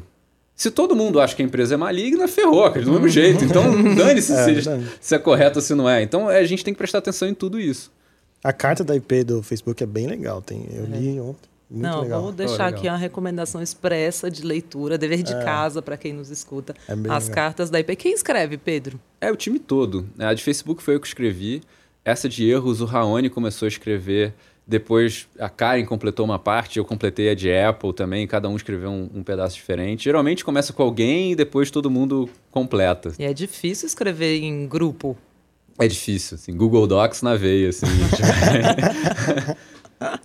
Muito legal.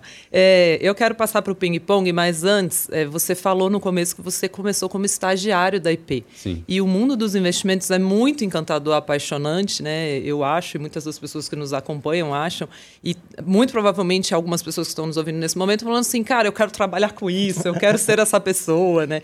Tudo é bem, gente, que não é todo o tempo tão legal quanto está aparecendo aqui, mas a maior parte do tempo é muito legal e muito apaixonante, né? Então, assim, não é que você vai passar a sua vida inteira visitando as fábricas de automóveis no mundo, né? Também tem os momentos de tensão, de sofrimento, mas o Pedro trouxe muita coisa aqui realmente que é dessa energia legal de analisar a empresa e tal. E aí eu queria saber, Pedro, você hoje como um empresário, um sócio da IP, né? Quando vocês estão procurando alguém, por exemplo, para trabalhar na IP, que tipo de perfil tem que ter essa pessoa que um dia será você? Cara, eu, eu, acho que a primeira coisa tem que ter muita curiosidade, porque é um trabalho em que você está aprendendo todos os dias. E às vezes aprender é incômodo. Assim, quando você está aprendendo um assunto novo, você não entende nada daquele assunto. E, e, o mercado ele é inerentemente competitivo. Né? Você precisa compreender melhor do que os outros para você conseguir ter melhores resultados. Quando você, e, e se a gente está sempre querendo expandir os nossos horizontes, você vai estar tá sempre com desconforto de que você é, ainda não entende o suficiente sobre aquilo. Né? Então tem que ter essa curiosidade, tem que gostar de ler e aprender todos os dias. Acho que a outra coisa é, é você ter a capacidade de fazer as conexões, tem que ter uma certa inteligência ali para você conectar a partir do que você está lendo e, e, formar as ideias ao longo do tempo. Acho que um outro ponto assim, que é muito importante é você ter honestidade intelectual. Eu acho que isso pode ser ensinado com o tempo, mas ajuda muito se a personalidade da pessoa já favorece a isso, porque é, a pior coisa que tem é quando uma pessoa diz uma coisa que ela não sabe se é aquilo mesmo e os outros acreditam. Isso é uhum. tipo, colapso, assim, é muito ruim. Isso é importante. Isso é não... muito importante. não, falar total, eu é. sinto isso, assim, para mim é um dos problemas que faz eu não conseguir trabalhar com alguém na equipe. Quando a pessoa afirma um negócio que ela não sabe. É. Isso me é, realmente é porque é muito difícil. Como que você lida, né? E é, é quase um traço de caráter, eu acho. Não sei. É, eu, eu, acho que tem um pouco de aprendizado. Acho que até tem jeito, assim, mas é, mas às vezes demora para virar. Então, assim, eu acho que tem. Eu acho que isso é super importante das pessoas terem na cabeça. Assim. Acho que não. Isso é, é muito improdutivo, isso gera danos profundos, tá? Então, para a gente é super importante. A outra coisa é a pessoa. É... A pessoa tem que saber inglês. acho que na IP eu acho que não tem como você trabalhar investimento sem saber inglês, porque a gente está o dia inteiro é, lendo inglês. E eu acho que, lendo e falando inglês. Inclusive, esse podcast é patrocinado por uma brincadeira. não é, não. E outra também, eu acho que a pessoa precisa ser fácil de lidar. É, é, a gente. erra o tempo inteiro, né? Como a gente colocou na, no relatório. É, a pessoa tem que ser capaz de ouvir essas críticas e entender como erra é, e como pode melhorar e saber que as pessoas estão ali tentando ajudar ela a perceber como melhorar e, e correr atrás. E não partir para politicagem, para fofoquinha e tal, porque isso não tem espaço na IP. É, e também acho que é extremamente danoso. Já, já vi isso e é extremamente danoso. Então, é, ter uma pessoa fácil de lidar é fundamental. Bem legal. Antes de partir para o ping-pong, é, Pedro, é, a gente falou muito de temas muito pulsantes, eu até falei isso, não é o tempo todo tão tranquilo. É, só que eu sinto um pouco quando eu falo com vocês, né? Enquanto os meus clientes às vezes estão estressados com o momento de queda de bolsa, você, por exemplo, é uma pessoa que é muito serena sempre. Como que é lidar com isso hoje, com um momento assim, vamos supor, por exemplo, você citou aqui o Covid, foi um momento que nossa bolsa despencava e não parava de cair, ou sei lá, uma crise de 2008, você já estava no mercado. É, como que você lida com esse momento, tudo caindo e parece que o mundo vai acabar? Fita crepe no, no, no vidro. Fita crepe no vidro. Enche a banheira. né? a crise de 2008 é, isso é interessante contrastar, contrastar com o vídeo com crise de 2008, porque crise de 2008, eu acho que a gente ainda na IP não estava com uma filosofia tão seletiva quanto a atual. É, então você olhava para a carteira, você via empresas que poderiam sobreviver super bem e empresas que você ficava bem na dúvida. É, então existia uma angústia muito grande, mas era uma angústia assim, do fundamento. Será que isso aqui vai, vai dar certo depois de todo esse choque? Uhum. Na crise do Covid, acho que já tinha 10 anos de, de uma filosofia muito bem estabelecida de seletividade. E a carteira era a prova de bala. Então você olhava para a carteira, assim, caramba, tá tudo muito barato, que bom. É, é hora de. Se, quem tiver dinheiro aí do lado para investir, é hora de investir. Esses negócios vão aguentar muito bem. Aliás, esses negócios são muito modernos, são digitais, então eles funcionam bem num ambiente de, de distanciamento social. Então a gente, eu tive pouca preocupação. Eu acho que essa construção, né? Porque o mercado ele pode ser muito estressante. Então você tem que construir é, meio que é, racionalmente e ao longo do tempo você vai reforçando isso emocionalmente as razões de quando você deve se preocupar e quando você não deve se preocupar. Acho que o que a gente mais se preocupa é de estar errado, tipo, a gente ter interpretado alguma coisa errada e a gente acordar um dia e descobrir, putz, perdemos dinheiro porque era outra coisa, a gente não tinha percebido. Tipo Tesla, se a gente estava short em Tesla, o negócio se multiplicou por 7, a gente estava errado. Tipo, é, pode ser que o negócio, na minha visão, ainda não, não se justifique o preço atual, mas a gente estava errado de como seria a dinâmica daquele investimento, daquele ativo. E, e muito errado. Então, que bom que a gente conseguiu sair é, muito cedo e não sofrer essa perda. Então, estar errado é o nosso maior medo, mas quando você tem é, ativos muito sólidos, que a gente conhece muito bem, e eles sofrem uma queda por causa de um evento externo como esse, a gente não fica tão preocupado assim. A gente fica mais com vontade de saber como é que a gente ajusta essa carteira da melhor maneira possível. Quais, quais são os investimentos que vão. as empresas que vão se adaptar melhor a essa situação. É, e, e é muito mais ajuste fino. A gente fez pouca coisa na, na, na, crise do Covid até com a carteira, porque não precisava, a carteira estava tá, basicamente pronta. Eu tomo a máscara e tá tudo bem. É, máscara na carteira. É. Não, para mim a angústia foi muito maior com a saúde dos meus familiares, uhum. dos meus amigos, uhum. do que qualquer coisa. Uhum. Era, é, até isso tem a ver também com esse negócio de, de investimento, que quando, quando você está no mercado, você fica muito atento né, ao, às novas tendências, ao que está acontecendo. E a gente estava acompanhando o Covid desde janeiro. E, pô, demorou um pouco para a gente acreditar que aquele negócio era para valer e que ia chegar no Brasil. É, a gente até conseguiu se antecipar um pouquinho, mas não muito, é, e, e, proteger um pouquinho a carteira, mas é, era muito difícil conversar com os meus amigos e familiares. Ah, tá, isso daí não vai chegar aqui não. os médicos, meus amigos médicos, assim, ah, isso daí, pô, quando já vi H1N1, já vi um monte de coisa aí, não acontece nada, pode ficar tranquilo. Eu falei, caraca, não. não, não parece que é isso. E, e, e, também foi um outro aprendizado de como as opiniões mudam relativamente rápido. Num dia a pessoa está completamente assim, descartando a chance de ter, de ter um problema, Dois dias depois ela já, caramba, comprou um monte de máscara, álcool e tal, e já papel tá. Higiênico. Isso, é, isso é muito interessante também. Isso é muito interessante do, do comportamento da sim. gente, do, das pessoas, assim, como uhum. as pessoas são capazes de mudar de opinião, sim. Sabe? Então, tem que tomar cuidado para não se estressar demais quando elas ainda não concordaram uhum. com o medo que você tenha, sabe? Uhum. Então foi um aprendizado. E aí. também você tem um horizonte às vezes mais longo do que as pessoas. Quando você comprou, isso é uma dúvida, mas quando você comprava ações ali no meio do estresse do Covid, que foi mais ou menos ali depois do carnaval, você pensava que a recuperação ia ser rápida ou porque o seu horizonte é mais longo? Eu acho que é, a compra foi olhando o fundamento desses ativos e o preço que eu estava pagando. Então, olhando o fundamento, assim, cara, esse ativo é muito sensacional. Então, nesse preço aqui, tá de graça. Então, eu não sei quando. Isso também é, uma, é um aprendizado do, do velho investing, né? Do investimento por valor, de venda desde o Ben Graham, do Buffett e tal, do Philip Fisher também, que é, caramba, quando você tem um ativo bom pra caramba, num preço bom, você não sabe quando ele vai convergir para o valor justo, tá? Você não sabe. Só que você sabe que você vai se dar bem. A chance de se dar bem é muito boa. Então fica calmo, compra e fica calmo. E acho que aí tá a paciência de, de, de ser investidor, isso também é um aprendizado, de você saber esperar. Que a coisa vai acontecer. Eu acho que uma das. Um dos truques que eu uso, assim, a gente sempre está olhando é, cinco anos à frente, tá? É, quando a gente investe. Porque eu acho que é o horizonte que a gente consegue ver os negócios se desenvolvendo e tal. É, mas eu acho que um truque que ajuda é você pensar, por exemplo, agora nesse, nessa bagunça do Facebook. Cara, imagina daqui a um ano, daqui a 18 meses. Como é que vai estar o noticiário sobre esse assunto? As pessoas vão estar falando dessa crise de novo? Como é que foi lá no Cambridge Analytica, sabe? Como é que foram, como é que foram os streaming wars do, do Netflix e tal? Uhum. Quando você sabe o, porque tem muita coisa que o ruído tá te machucando e tá te incomodando, e aí você fica com medo do ruído em si. Mas você tem que conseguir separar o ruído do fundamento. Então, acho que um truque é você conseguir imaginar como é que vai estar o debate daqui a, sei lá, um ano e meio, por aí. Acho que um ano e meio é um bom prazo, assim, para você imaginar como é que mudou um ruído.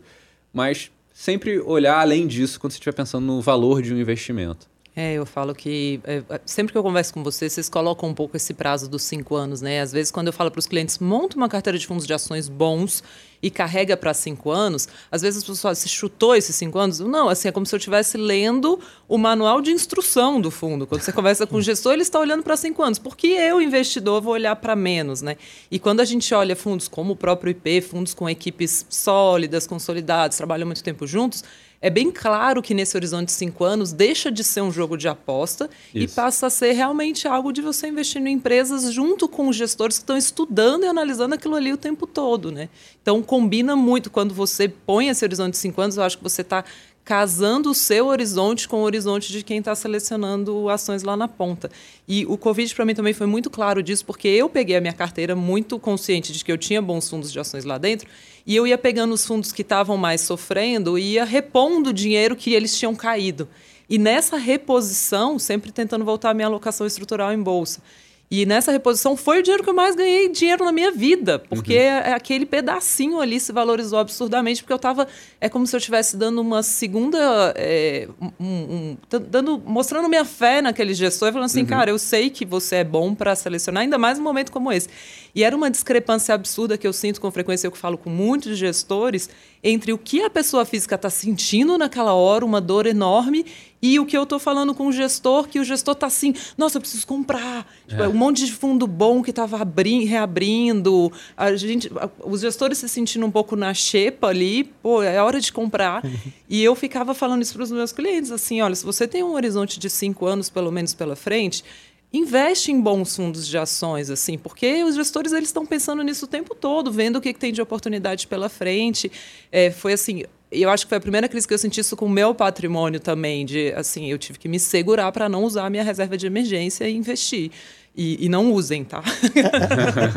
não usem. Eu lembro que eu falei com um gestor na época que ele falou assim: não, minha reserva de emergência virou os amigos agora. Porque eu tô botando tudo na bolsa. Entendeu? Vendeu o carro, né? Vendeu o carro. Não façam isso, gente. A sua reserva de emergência é sua. É, mas eu senti muito isso nessa última crise, assim, como realmente vale a pena você dar esse segundo crédito ali, desde que você tenha uma carteira boa de fundos de ações, né? Mas enfim, eu quero passar para o ping-pong, Gui. Deixa eu explicar a dinâmica. Aqui é um ping-pong mesmo, o Gui pega uma bolinha e dá para ele, e aí sobre essa palavra ele pode falar uma palavra, uma frase, e assim a gente vai conhecendo mais o Pedro humano. Esporte. Cara, eu tô apaixonado por tênis. Tá? Eu, eu voltei, eu parei 20 anos de jogar, depois voltei. Jogava na adolescência, voltei recentemente. Um esporte Covid amigável. É verdade, é, fica longe, né? Fica longe da, da pessoa. É, mas eu acho sensacional, tanto pelo lado físico, assim, de coordenação, mas pelo lado mental, assim. É um esporte que de, depende muito do lado mental, da sua calma e da sua concentração, da sua vontade de ganhar. É, é bem interessante, tenho adorado jogar. Você acha que tem uma relação entre gestão, gestores e esporte? Porque eu conheço muitos que fazem esportes. Eu acho que sim, eu acho que é, tem, assim, uma veia competitiva e também tem uma veia desse aprendizado contínuo, né? É, assim, esse a mentalidade do crescimento aí, é, que se você não tem, é, é muito sofrido para você evoluir. Então, acho que e em esporte isso é fundamental. Até eu, eu tenho lido um livro sobre psicologia do esporte e é muito impressionante ver como vários dos conceitos, até como é, mentalidade de crescimento versus mentalidade fixa, já estão no mundo do esporte assim super difundido, já todo mundo já discute esses assuntos assim direto e é, eu acho que o esporte é um laboratório muito legal para o mundo competitivo mesmo, para o mundo de negócios também. Então, acho que as pessoas é, que fazem esporte, acho que tem um treino muito legal para isso. Esporte eletrônico conta? O que, que é acho isso? Que online, é. esportes, acho que conta. É, assim. gay, é videogame, isso? Não, Lu, é esporte eletrônico. Ah, desculpa, gente, não entendo nada. Explica aí pro pessoal. É os esportes jogados com é, jogos que você vai jogar online ou né, com a galera na, na LAN ali e tudo. O pessoal hoje em dia tem, é atleta Mas profissional. Mas você se movimenta ou você fica só no... Movimento cérebro, né? Ah, o cérebro. Entendi. Cara, não, eu pratico bastante É porque realidade virtual, por exemplo, eu tenho óculos, né? Olha como eu sou uma é, pessoa à frente do meu tempo. Comprei em São Francisco. ah, é, e dá para fazer muito exercício usando ah, óculos, não, é. agachamento. Cara, você já jogou é. ping-pong no óculos? O ping-pong é não. Sensacional, ah, pô. Baixar. Baixa o Eleven. Eleven é muito bom. Nem precisa vamos jogar ping-pong online. Ah, legal. No Switch você tem o Ring Fit lá, que você tem um controlinho que você vai fazendo assim, o negócio eu, eu suo quando eu faço em casa. Tem um jogo de boxe também que é sensacional. Ah, assim, esse eu não joguei. É... Não, eu jogo uns mais, tipo, eu tenho uma espadinha. Mas tem um que você vai indo num caminho e aí você vai com a espadinha destruindo as coisas, você tem que abaixar para superar é, os obstáculos. Legal. Aí da última vez que eu fiz, eu fiquei com uma dor de agachamento é, mesmo, de academia. É, Tudo bem que você tem que tomar cuidado com a postura, né? Não tem ninguém ali te corrigindo e tal. Mas tem umas coisas legais. Tem dança, tem várias. Uhum. Tem um. Meu irmão uma vez foi lá para casa, primeira vez que ele botou o óculos, né? E tem um jogo que eu também não vou lembrar o nome. O André, acho que ele está soprando ali para mim, minha bateria acabou. é, que é um de uma espadinha, que vem uns caras te atacar com umas espadas e tal. E meu irmão pegou numa fase avançada, que o André estava jogando, e ele pegou. Gente, meu irmão, ele botou os óculos, começou a jogar, ele saiu correndo em direção à porta. É Bateu é um choque gigante, tem até o um buraco na porta da minha casa até hoje. Eu falei, essa realidade virtual é. Eu acho incrível isso. Isso é. eu acho que tem muito a avançar ainda, né? É, o Facebook é líder nesse mercado. Ele é o, ele que faz o óculos. Uhum. É, Quest, ele tem né? mais da metade isso. desse mercado hoje em dia, do hardware. E está apostando a empresa nisso. Já tem mais de 10 mil pessoas no Facebook, que é 20% da empresa, trabalhando nisso. Incrível. É, é o conceito do metaverso. Isso aí. Mas sabe o que eu ainda é muito incômoda a experiência, né? É, é pesado, óculos, Sim. você fica meio dá uma certa vertigem. E a resolução não é tudo isso ainda também, né? Ainda é, tem, tem muito, a melhorar. Ainda. Já é bem é. divertido, mas tem muito a é. melhorar. Tem, mas é incrível, eu também adoro. Ah, mas é legal, o pessoal tá tentando construir para que nem agora a gente estaria cada um na sua casa com óculos, só que a gente estaria vivendo isso, entendeu? Ai, Exato. que triste. é, Mas é isso que estão assim, né? apostando, assim, né? é um é. Second Life um, com esteroides, assim, um negócio Entendi. legal. Vamos para outra bolinha? Vamos. A gente falou 30 minutos sobre a bolinha. Mas tudo bem, tá valendo. Aqui, restaurante. Boa. Cara, eu gosto muito do Nula, fica ali perto da IP, no Rio, na Dias Ferreira. É um restaurante, pô, muito, muito gostoso. De que Comida que é? simples. É uma comida moderna, simples, assim, mas muito, muito gostosa. Nola, Nola, convide-nos. Você, você gosta de qual? Ai, nossa, eu tenho vários que eu gosto muito, mas eu tenho, tenho um restaurante novo que, assim, eu fui recentemente, que é o Lucy, ali no Oscar Freire, que, nossa, é um italiano, assim, especial. Hum. Mas o meu, assim, por tradição, é o Ema. Não sei se você já conhece. Não, eu sou... Nossa, que esse restaurante, a comida é É incrível. Esse, de- esse é pra comemorar algo, ele é mais caro. Marmita mesmo, assim, né? Na Ah, época é? que eu casei, a, a gente ia nos lugares ver comida, o pessoal, não, tem quitute, tem não sei o que. Eu falei, não, eu quero coxinha, bolinho de queijo e risole. É isso que eu quero. Eu gosto da Ó, coisa por assim. sinal, gente, eu acho que eu- não, não foi muito boa a recomendação de pão de queijo. A gente precisa melhorar. Eu não vou nem citar pra não prejudicar a Não, marca. esse pão de queijo é bom. Não, eu acho que tem melhores. Eu, eu vou escolher o do próximo, aí você me conta. Frase. Frase, putz, é, tem uma do Gustavo Franco é, que tem ficado muito na minha cabeça recentemente, que é o Brasil encontrará o caminho virtuoso, não sem antes tentar todos os outros. Acho que é que medo.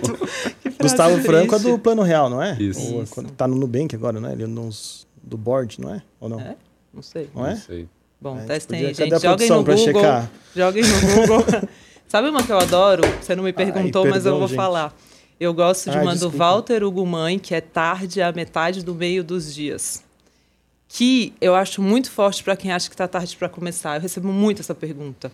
Assim, ah, mas ainda dá tempo de investir? Às vezes as pessoas mandam e falam assim, Luciana, eu tenho 35 anos, será que é muito tarde para investir?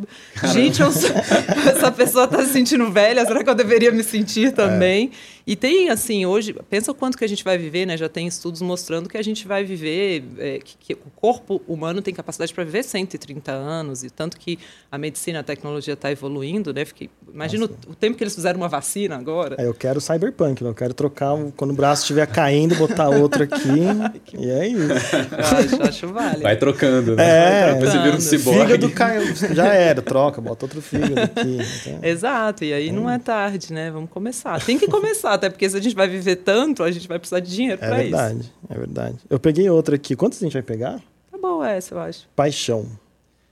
Cara, eu sou apaixonado por esse assunto de tecnologia e ver como ele muda a vida das pessoas. É, foi muito legal ver a evolução do, do iPhone e dos smartphones e como que isso mudou a vida de muita gente, assim, do mundo todo, basicamente. Hoje eu acho que você tem, sei lá, uns mais de 4 bilhões de usuários de smartphones no mundo, assim. Você imaginar um negócio que surgiu em 2007, atingiu mais de 4 bilhões de pessoas, é, Uau. é muito louco. E, e tem sido super interessante ver esse assunto de realidade virtual. Assim, será que vai funcionar? Será que não vai funcionar? Eu será que vai substituir? todo dia. Vai substituir o smartphone ou vai substitu- substituir o videogame e o PC? Ou será que não vai substituir nada, só vai adicionar? Mas será que tem que ser realidade aumentada para conseguir isso? Não, é- isso tudo é super interessante É, para mim. eu sempre achei muito legal. Eu fiz na faculdade, meu TCC era é bem nerd, mas é- era legal. Realidade aumentada aplicada a jogos de RPG de mesa, né? A gente Pô, fez um, sensacional. um aplicativo que tinha um projetor, ele transformava uma mesa comum numa mesa multitouch. E desde então eu fico me perguntando, será que vai ser isso? Será que é, esse é o futuro? Será que a minha filha não vai para a escola, ela vai ficar tudo em casa, só que vai ver um- um negócio muito louco, assim? É muito, porque assim, por mais isso foi em 2011 que eu fiz o trabalho. Já faz 10 anos, mas ainda não pegou alguma coisa muito forte, né? Do- É. Que mudou muito assim o comportamento. E, e ao tempo, você vai ver, o Kinect era uma, uma aposta gigante de vai mudar o Sim. controle, não o controle não vai ser do videogame aquele lá que a gente pega e vai ser o seu corpo, mas de repente não é tão bem assim. Aí a Microsoft até descontinuou agora, acho que parou até no, no Kinect. Mas a Microsoft tem o HoloLens, não sei se vocês já viram o HoloLens. É um negócio absurdo. É, um- é tipo o Google Glass que parece que vai funcionar. Eu não sei se vai funcionar. É. Eu também achei que o Google Glass ia funcionar. Eu também, eu acreditei no Google Era, Glass. era uma aposta legal. Mas essa questão da realidade virtual foi muito impressionante. Eu fui num evento em São Francisco e eu vi uma simulação de um cara sendo treinado por uma pizzaria a fazer uma marguerita com o óculos. Foi o primeiro muito legal. contato que eu tive. E eu olhei e falei assim, gente, isso vai mudar o mundo. É. Tive essa certeza. E aí eu comecei a pesquisar onde que eu posso comprar isso, onde eu posso comprar. E achei uma loja de videogame lá perto, já fui lá, era o único que tinha, eu já comprei. E, e realmente eu fiquei assim, eu acho que eu passei. Agora ele está mais encostadinho lá, porque eu comecei a achar ele um pouco pesado, mas meses seguidos usando, explorando e assistir filme, né? Você já projeta o Netflix na tela e, e você sente que você está num sofá. Eu já cheguei ao ponto de um sofá, é um sofazinho de vários lugares, só que eu estava assistindo num sofá de um lugar na minha casa. Aí eu resolvi botar a perna pro lado. De tão real que é a sensação de que você está realmente naquele ambiente. Eu também tenho muita, uma sensação muito forte de que isso tem a ver com o futuro. Ele tá começando a pegar, assim. Eles lançaram, o Facebook lançou o Quest 2 né, no ano passado. E eu acho que ele já tem uns 5 milhões de usuários por aí. Tá, tá pegando, mas é. Sim, tem muito para andar ainda, tem muito espaço. E já é um, um aparelho relativamente barato, né? Nos Estados Unidos você consegue comprar por 300 dólares, é, que já é acessível para muita gente. Uhum. Não, não chega a ser um preço de, de, smartphone barato, mas é uma coisa que funciona. Só que, como a utilidade ainda está muito restrita a jogos, muita gente fala, ah, tá bom, legal, bonitinho é. e tal, mas eu não quero. Uhum. Quando eu acho que começar a entrar em produtividade, assim, as pessoas começarem a querer trabalhar dentro disso e começar a justificar a compra porque é útil, é, e a resolução acho que ficar melhor, e você querer ser muito mais legal ver um filme dentro dele do que numa super televisão 4K e tal, eu acho que o negócio vai, vai pegando naturalmente. Só que eu acho que vai ser uma curva mais lenta do que o smartphone, porque o smartphone as pessoas já sabiam que queriam um celular. Então já todo mundo já tinha um celular no bolso e de repente você simplesmente criou um celular muito melhor. Uhum. É, e então, ah, então é esse celular que eu vou ter. Mas já todo mundo já estava treinado que queria ter um celular. Eu acho que as pessoas ainda precisam é, de um bom tempo para entender que elas vão querer ou se querem um negócio preso na, no rosto, sabe? Uhum. Então, é. enfim. É, Talvez educação aí. seja um setor que vai puxar muito, né?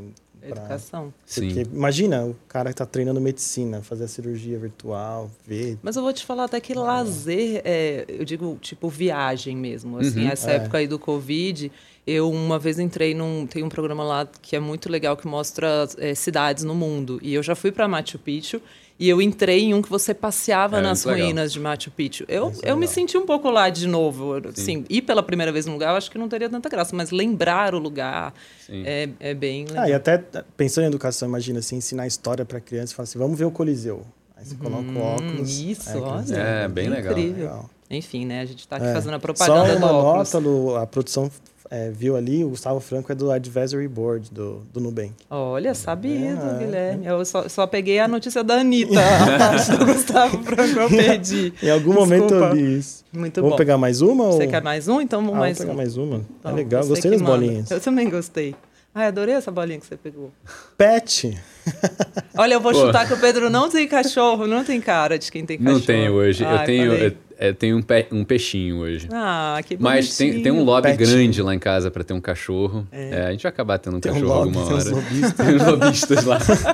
Meus filhos estão vou te dar a dica. É um Staffordshire Bull Terrier, o meu cachorro. Você pode acompanhar ele pelo meu Instagram. Ele é mais Acho. famoso que a Lu. Ele é muito mais famoso. Sim, aliás, os meus posts de maior sucesso, se você ordenar ali no Instagram, é o Getúlio. Eu não sei o que eu estou fazendo ainda lá.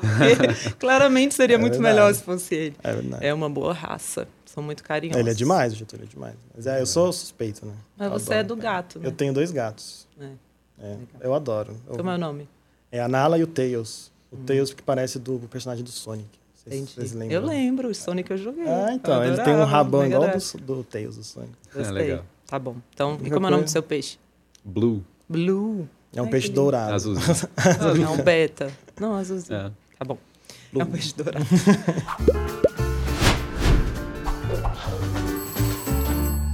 Muito bom, gente. Vamos pro pronto-socorro, então. Daqui a pouco a gente vai ter que liberar o Pedro, né? A gente raptou ele, tá aqui com ele para todo sempre. Trouxemos direto para mim, importamos do Rio de Janeiro. o Rick ficou de ler. Então, só para vocês saberem, sempre na véspera do podcast, assim como eu fiz ontem, a gente vai colocar uma caixinha lá no Instagram, tá?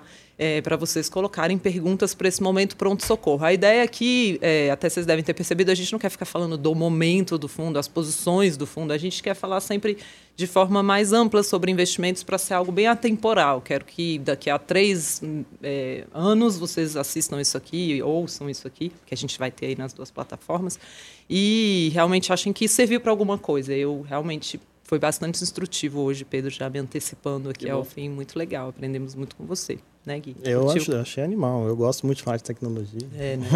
Agora a gente vai ter que achar outras pessoas que falam tão bem quanto o Pedro de tecnologia é para você ficar tão animado assim no podcast. Não, muito bom. Aqui, ó, a gente vai fazer um minuto de resposta? Pode ser, vamos testar? Vamos testar. A gente tá. Primeiro teste aqui, Pedro. Você é tá bom. Linha de fogo. A Patrícia é, mandou o seguinte: aplico em renda fixa, FIIs e fundos e multimercados, mas eu tenho medo de investir em ações. O que fazer? Comece devagar.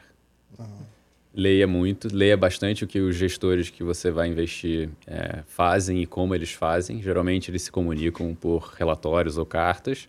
É, e começa devagar e vai entendendo como é que o seu estômago lida com aquilo, porque é muito importante você ter uma compatibilidade entre o que você quer fazer racionalmente e o que o seu estômago aceita.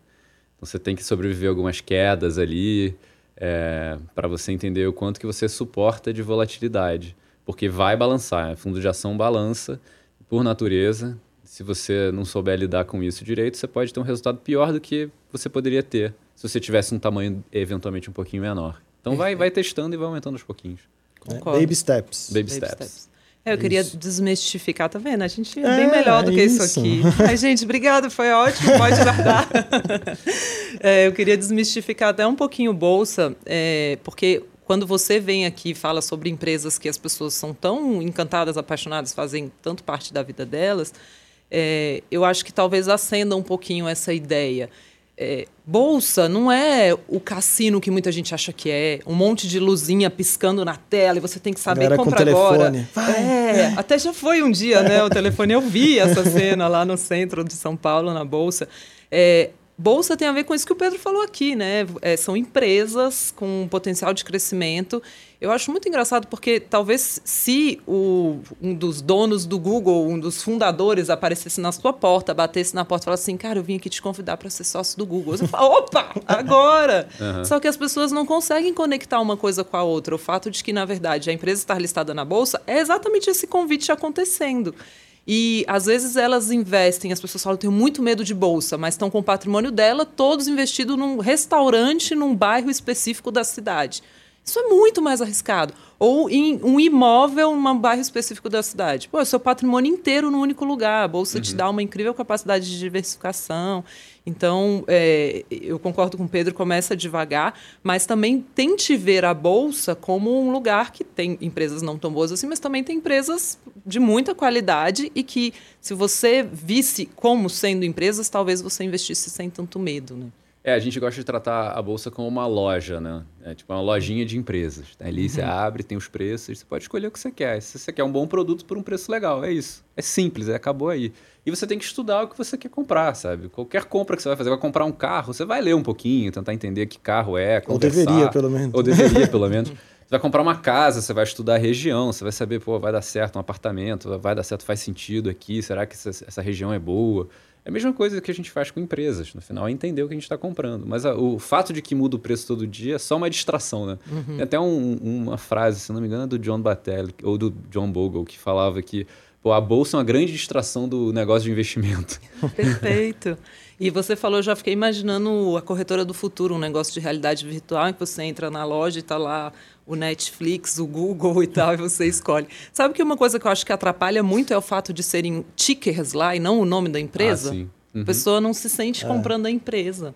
Vou fazer é. aqui uma proposta à B3 para trocar pelos nomes das empresas. São empresas, não são códigos. É que facilita no banco de dados. Ah, desculpa, Gui. SQL, lá. Isso é secundário. Brincadeira. Bom, a Cris, ela mandou uma que talvez seja também é, é, importante, que muita gente sempre pergunta, né? Como eu começo a investir e por onde eu começo a investir? Eu acho que imagino que ela não invista, né? É, eu diria que uma reserva de emergência. Eu sempre falo para ter pelo menos três vezes o seu custo mensal ali, até 12 se você tiver um trabalho mais instável é, num investimento extremamente conservador. É isso que me dá. Foi isso que me deu, inclusive, né? Eu não sou uma pessoa que nasceu no mundo dos investimentos, ninguém na minha família é. Meu pai é médico, minha mãe é artista plástica. Primeira coisa que me deu segurança para investir, por exemplo, no fundo de ações, foi primeiro eu ter uma reserva de emergência. Eu sabia que se eu precisasse do dinheiro, ele ia estar ali à mão. Então, com o restante, eu poderia investir com um horizonte de cinco anos, por exemplo. O problema é que as pessoas investem em bolsa sem ter um outro dinheiro ali de backup. E aí, na hora que elas precisam do dinheiro, elas têm que resgatar na pior hora. Isso aconteceu muito ano passado com o Covid, né? A pessoa estava precisando do dinheiro, porque às vezes o restaurante dela fechou, ela teve uma, um tempo sem conseguir trabalhar como profissionais autônomos, e ela precisava do dinheiro da reserva de emergência e usou o fundo de ação como reserva, ou um fundo de crédito pouco líquido. Teve uma grande crise em fundos de crédito também. Então, acho que é um bom começo. O que você acha, Pedro? Eu acho que certamente tem que começar com um colchãozinho de segurança, é, até para você ter serenidade de ter investimentos em coisas que, se, que balançam, né? senão você está sempre com a faca na cabeça, pensando assim, ou no pescoço, pensando, caramba, será que eu vou perder tudo que eu tenho? Será uhum. que eu, pô, eu poupei isso aqui e já estou perdendo? Você tem que ter a serenidade de que você não vai precisar daquele dinheiro. Porque tem situações que você pode ser forçado a vender. Mesmo que você, tá, você sabe que você está fazendo tudo certo, você gosta do investimento, gosta do fundo, Mas alguma coisa, alguma surpresa aconteceu na sua vida, você tem que sair do fundo. E você vai sair do fundo, às vezes, no pior momento possível, simplesmente pelo fato de que ele é um fundo volátil. Uhum. É. Perfeito. Você, Gui, o que, que você acha? Da... Como que você começou? Eu sigo o que a Luciana fala. Aliás, eu indico você fazer o mesmo também. Mas eu fiz exatamente isso. Até antes de eu trabalhar na Speech, eu não investia, assim, na verdade. Eu tinha só as coisas ali, um CDB do gerente do banco, coisas bem tranquilas. Eu não era uma pessoa muito ligada, assim, em investimentos. Aí, quando eu comecei a aprender com vocês, que eu, que eu entendi. Falei, não, beleza, então vou jogar reserva de emergência. Aí eu fiz uma carteira. Ai, que bonito é. esse depoimento. aí realmente a coisa mudou. Mas é, eu acho que é isso. Eu acho que para começar, primeiro você tem que também ler, cara. Tem que entender. Tem que seguir as pessoas certas, não pode acreditar. Eu tenho muito problema com pessoas que fazem promessas absurdas, né? Eu não gosto disso. Então, isso é um, é um problema. Então, não vai acreditar que você vai pôr mil reais e de repente, nossa, pronto, minha vida já era, é isso, meu neto está coberto. Não tá. Entendeu? Eu acho que tem que ser com isso, com parcimônia e com entendimento. E o que eu acho muito legal até dessa conversa é entender que nessa parte de ações, é, esse, assim, eu até indico, eu já falei aqui, mas eu indico para ler a carta do, da IP do Facebook. É muito legal a análise que é feita. E é uma análise que mesmo eu que entendo ali a, o, do que acontece, tudo, eu não ia conseguir fazer sozinho. Então é uma equipe, né, provavelmente trabalhando em cima. Então eu acho que é muito legal esse sentido de como você colocar em ações, mas primeiro reserva de emergência, com certeza. Tá vendo? Tá bem treinado. Quantas pessoas tem na IP, Pedro? Tem no total hoje 18 pessoas. e vocês passam o dia inteiro estudando? O dia inteiro, é. É uma, é uma biblioteca, essencialmente. Uhum. Assim, fica todo mundo lendo o dia inteiro e a gente conversa, pelo menos semanalmente, sobre o que, que a gente está encontrando. É, mas é, é, o trabalho é de leitura e conversas com especialistas e tal, ex-executivos de empresa. É essencialmente isso o dia inteiro, é aprender o dia inteiro. Por isso tem que, tem, tem, que ser curioso, que senão não dá. Uhum. É, é o que você falou, né? Se não for curioso, não, não dura, né? Não dura. Bom, o Ricardo mandou o seguinte: procurar agulha no palheiro ou comprar o palheiro? Fundos ativos versus ETFs. Essa daí dava para fazer um podcast inteiro dela, né? Mas essa é uma boa pergunta para você, Pedro. Eu acho que quando você está olhando lá para fora, é, eu acho que os, ativos, os, os, índices são bons, tá? Se olha um S&P, o índice é muito bom e você acaba conseguindo um retorno bem legal é, só comprando o índice, tá? Eu acho que dá para fazer melhor do que isso, mas o desafio é maior do que aqui no Brasil. Eu acho que aqui no Brasil é, talvez tenham índices melhores, mas eu, por exemplo, não investiria no Ibovespa, tá? Eu acho que é um índice que tem muitos ativos é, de baixa qualidade, com baixo crescimento próprio. É, essas características que a gente busca, eu não encontro na maioria das. ou na grande parte das empresas do Ibovespa não tem essas características. Então, a tendência é que seu, seu investimento não, não tenha um rendimento tão bom quanto poderia ter. Então, acho que aqui no Brasil é muito importante você ser seletivo e você pensar as empresas que você quer investir. Até o Ibovespa melhorou ao longo do tempo, tá? O critério dele tinha muito critério de liquidez das ações antigamente. Hoje em dia é mais por valor de mercado, de fato. É, e o valor de mercado vai vai selecionando as empresas que funcionam, né? E isso acaba melhorando o índice ao longo do tempo. Mas é, eu ainda acho um, um, índice que tem muito ativo de baixa qualidade que você pode evitar. Então, uhum. acho que aqui o investimento ativo ele é brutalmente melhor, potencialmente, do que um, um investimento passivo. Lá fora, eu acho que o investimento ativo pode ser melhor, mas o desafio para ele ser melhor é maior do que aqui. Uhum. É, eu, eu, recebo muito essa pergunta, né? Porque tem um lobby muito forte do ETF também. É, e recentemente, felizmente, eu criei um histórico de, pela primeira vez, eu tenho cinco anos do meu primeiro relatório de recomendação de fundos de ações. E aí eu fui até curiosa, né, olhar lá atrás e falar assim, todo mundo fala que não dá para selecionar bons gestores capazes de bater o Ibovespa.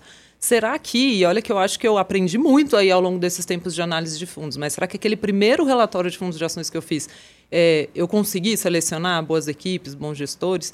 E aí eu olhei o primeiro, que inclusive tem IP, é, do, que me ajudou também a ganhar na brincadeira, mas que eu tinha lá, falava de 10 fundos de ações, e deles oito bateram o Ibovespa, mas de longe, e mais. Só um deles teve uma volatilidade maior do que o Ibovespa. O resto, então, fez isso com uma volatilidade menor. E os que perderam para o Ibovespa não perderam de muito, não estão no negativo, eles perderam de pouco, sendo que um deles era um fundo long bias, que o objetivo uhum. também é ficar vendido e frequentemente ficar é o, menor, é o menos volátil de todos, uhum. né, que era o Falcon, e com o objetivo de ficar realmente, às vezes, atrás um pouco do Ibovespa para ter menos volatilidade. Então, assim, é, eu. E aí não foi para me gabar, né? Aliás, eu tenho muito hater que aparece de vez em quando por conta disso. Ah, mas será que realmente é capaz de bater o Ibovespa e tal? Mas foi porque eu realmente acredito que uma seleção bem feita, de bons gestores, sérios, que estão ali trabalhando numa equipe focados, estudando, como você falou que a IP é, é, com uma equipe que está junto há muito tempo, você está na IP desde criança, né? é, então, eu acho que realmente faz diferença, assim. E as pessoas falam assim, ah, na média, tu, na, na, média os fundos são ruins. Então, tudo na média é ruim, gente. Chocolate na média é ruim. Pão de queijo, que é maravilhoso, na média é ruim. É, é, isso diz, eu vi uma vez um artigo da Morningstar que fala isso, né? Essa, esses estudos dizem mais sobre as médias do que sobre a capacidade de alguém bater os mercados. Então, eu acho que tem que ser bem selecionado? Eu acho mas eu é, não consigo acreditar que realmente não vale a pena, porque eu já vi bons gestores, é, equipes bem selecionadas, vai fazerem bons trabalhos em janelas longas. Agora, tá, quer, quer, quer comparar em um ano, que é normalmente o que as pessoas fazem? Não dá. Com frequência, o gestor vai ficar para trás até por querer. Toda Sim. vez que commodity ou banco puxa demais, uhum. os gestores ativos vão ficar um pouco para trás. Estatal. Ninguém gosta muito de comprar. Sim. Então, é isso, não pode ser um jogo de curto prazo, mas para uma janela de cinco anos, eu acho que funciona muito bem gestão ativa no Brasil, desde que fundos bem selecionados. É isso, que a speech te fala quais são. não era para ser um merchan, Gui. é, desculpa, é que ficou tão certinho.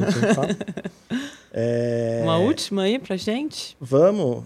Olha, eu, o, o Guilherme está fugindo dela, mas o Guilherme Cadonhoto, que é o nosso analista de renda fixa, quem está acompanhando conhece provavelmente, sabendo que o Gui Rei estaria aqui no primeiro episódio, ele resolveu jogar uma casca de banana para ele e colocou na caixinha qual a piada favorita do CTO da Speed. É que eu tenho um humor muito peculiar, Pedro. Eu gosto daquela piada que quando você conta, a pessoa faz... Hum...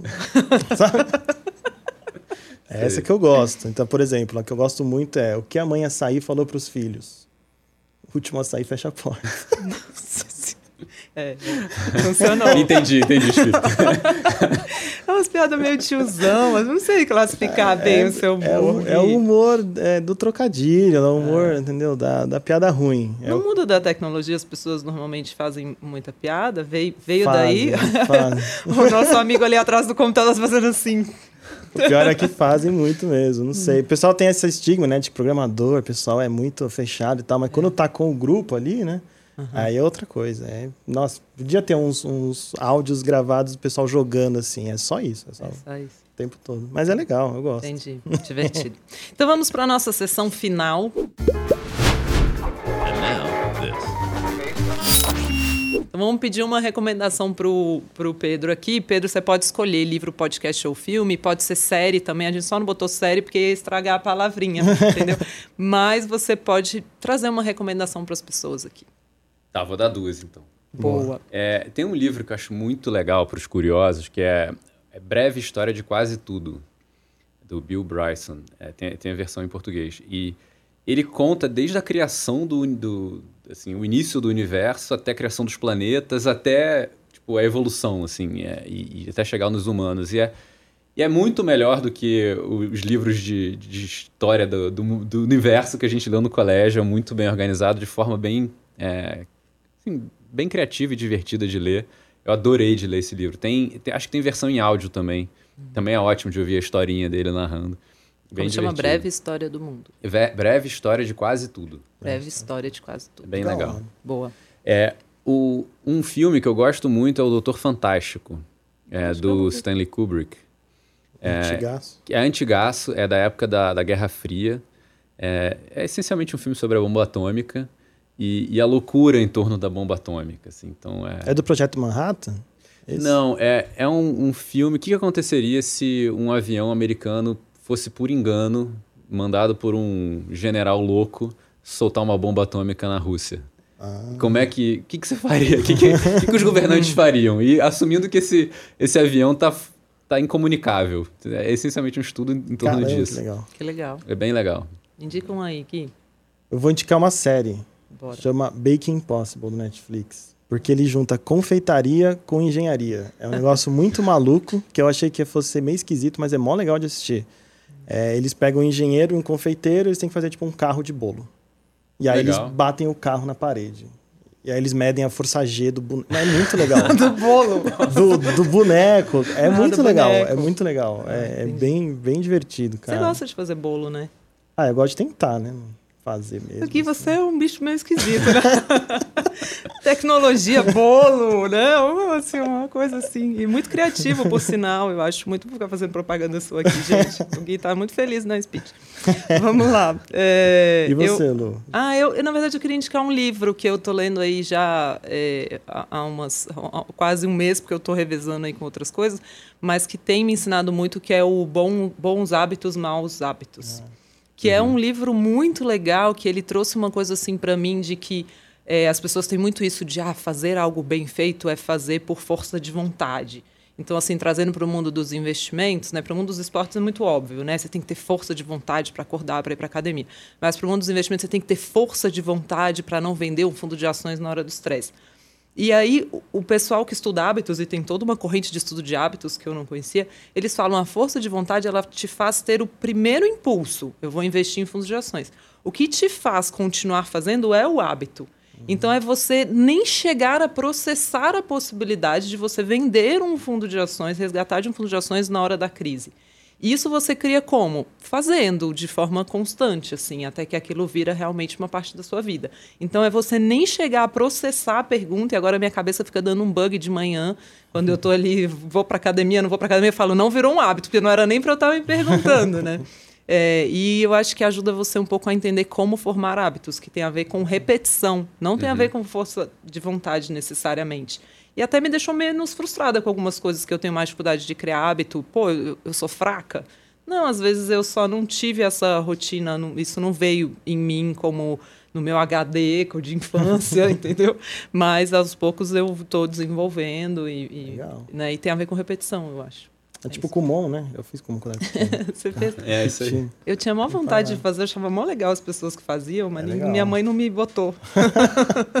Eu fiz, eu achava bem legal, eu gostava. O meu irmão odiava. Nossa, meu irmão chorava pra fazer, mas eu gostava bastante. Mas o que, que era isso? Acabou? Não, Acabou? ainda tem, Ah, ainda, tem. Tem matemática, japonês, português e inglês agora, eu acho. Eu fiz matemática, aí você ficava repetindo, é isso. Então, tabuada, nossa, ela pegava o tanto de tabuada mista, ligava o cronômetro e jogava na sua frente e tinha que ficar respondendo. Legal. Aí todo dia você fazia um bloquinho com várias contas. Eu fazia equação de segundo grau de cabeça, de tanto que eu fazia. Eu já Uau. resolvia. E Legal. era, era interessante. E é isso, é repetição, é o método japonês por repetição. Entendi, faz todo sentido.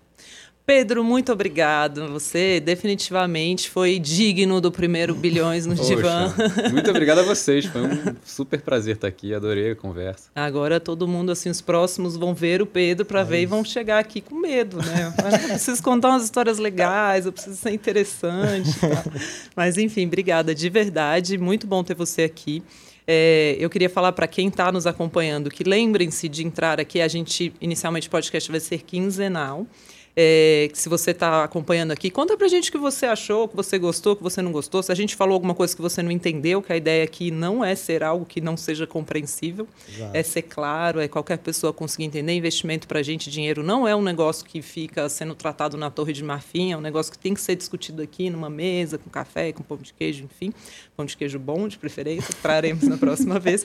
É, e aí eu queria pedir para vocês deixarem na caixinha nos meus stories tanto pessoas que vocês gostariam de ver aqui conversando comigo e com o Gui, quanto é, sugestões de bons pães de queijo, quanto é, perguntas que vocês querem que sejam respondidas aqui na sessão Pronto Socorro do nosso podcast. Obrigada, gente. Um prazer. Muito obrigado. Queria avisar também, Lu, quem está assistindo pelo YouTube, que a gente vai deixar o link da carta da IP na descrição para o pessoal acessar Legal. e ler, que vale muito a pena. Boa. Então estará lá o link.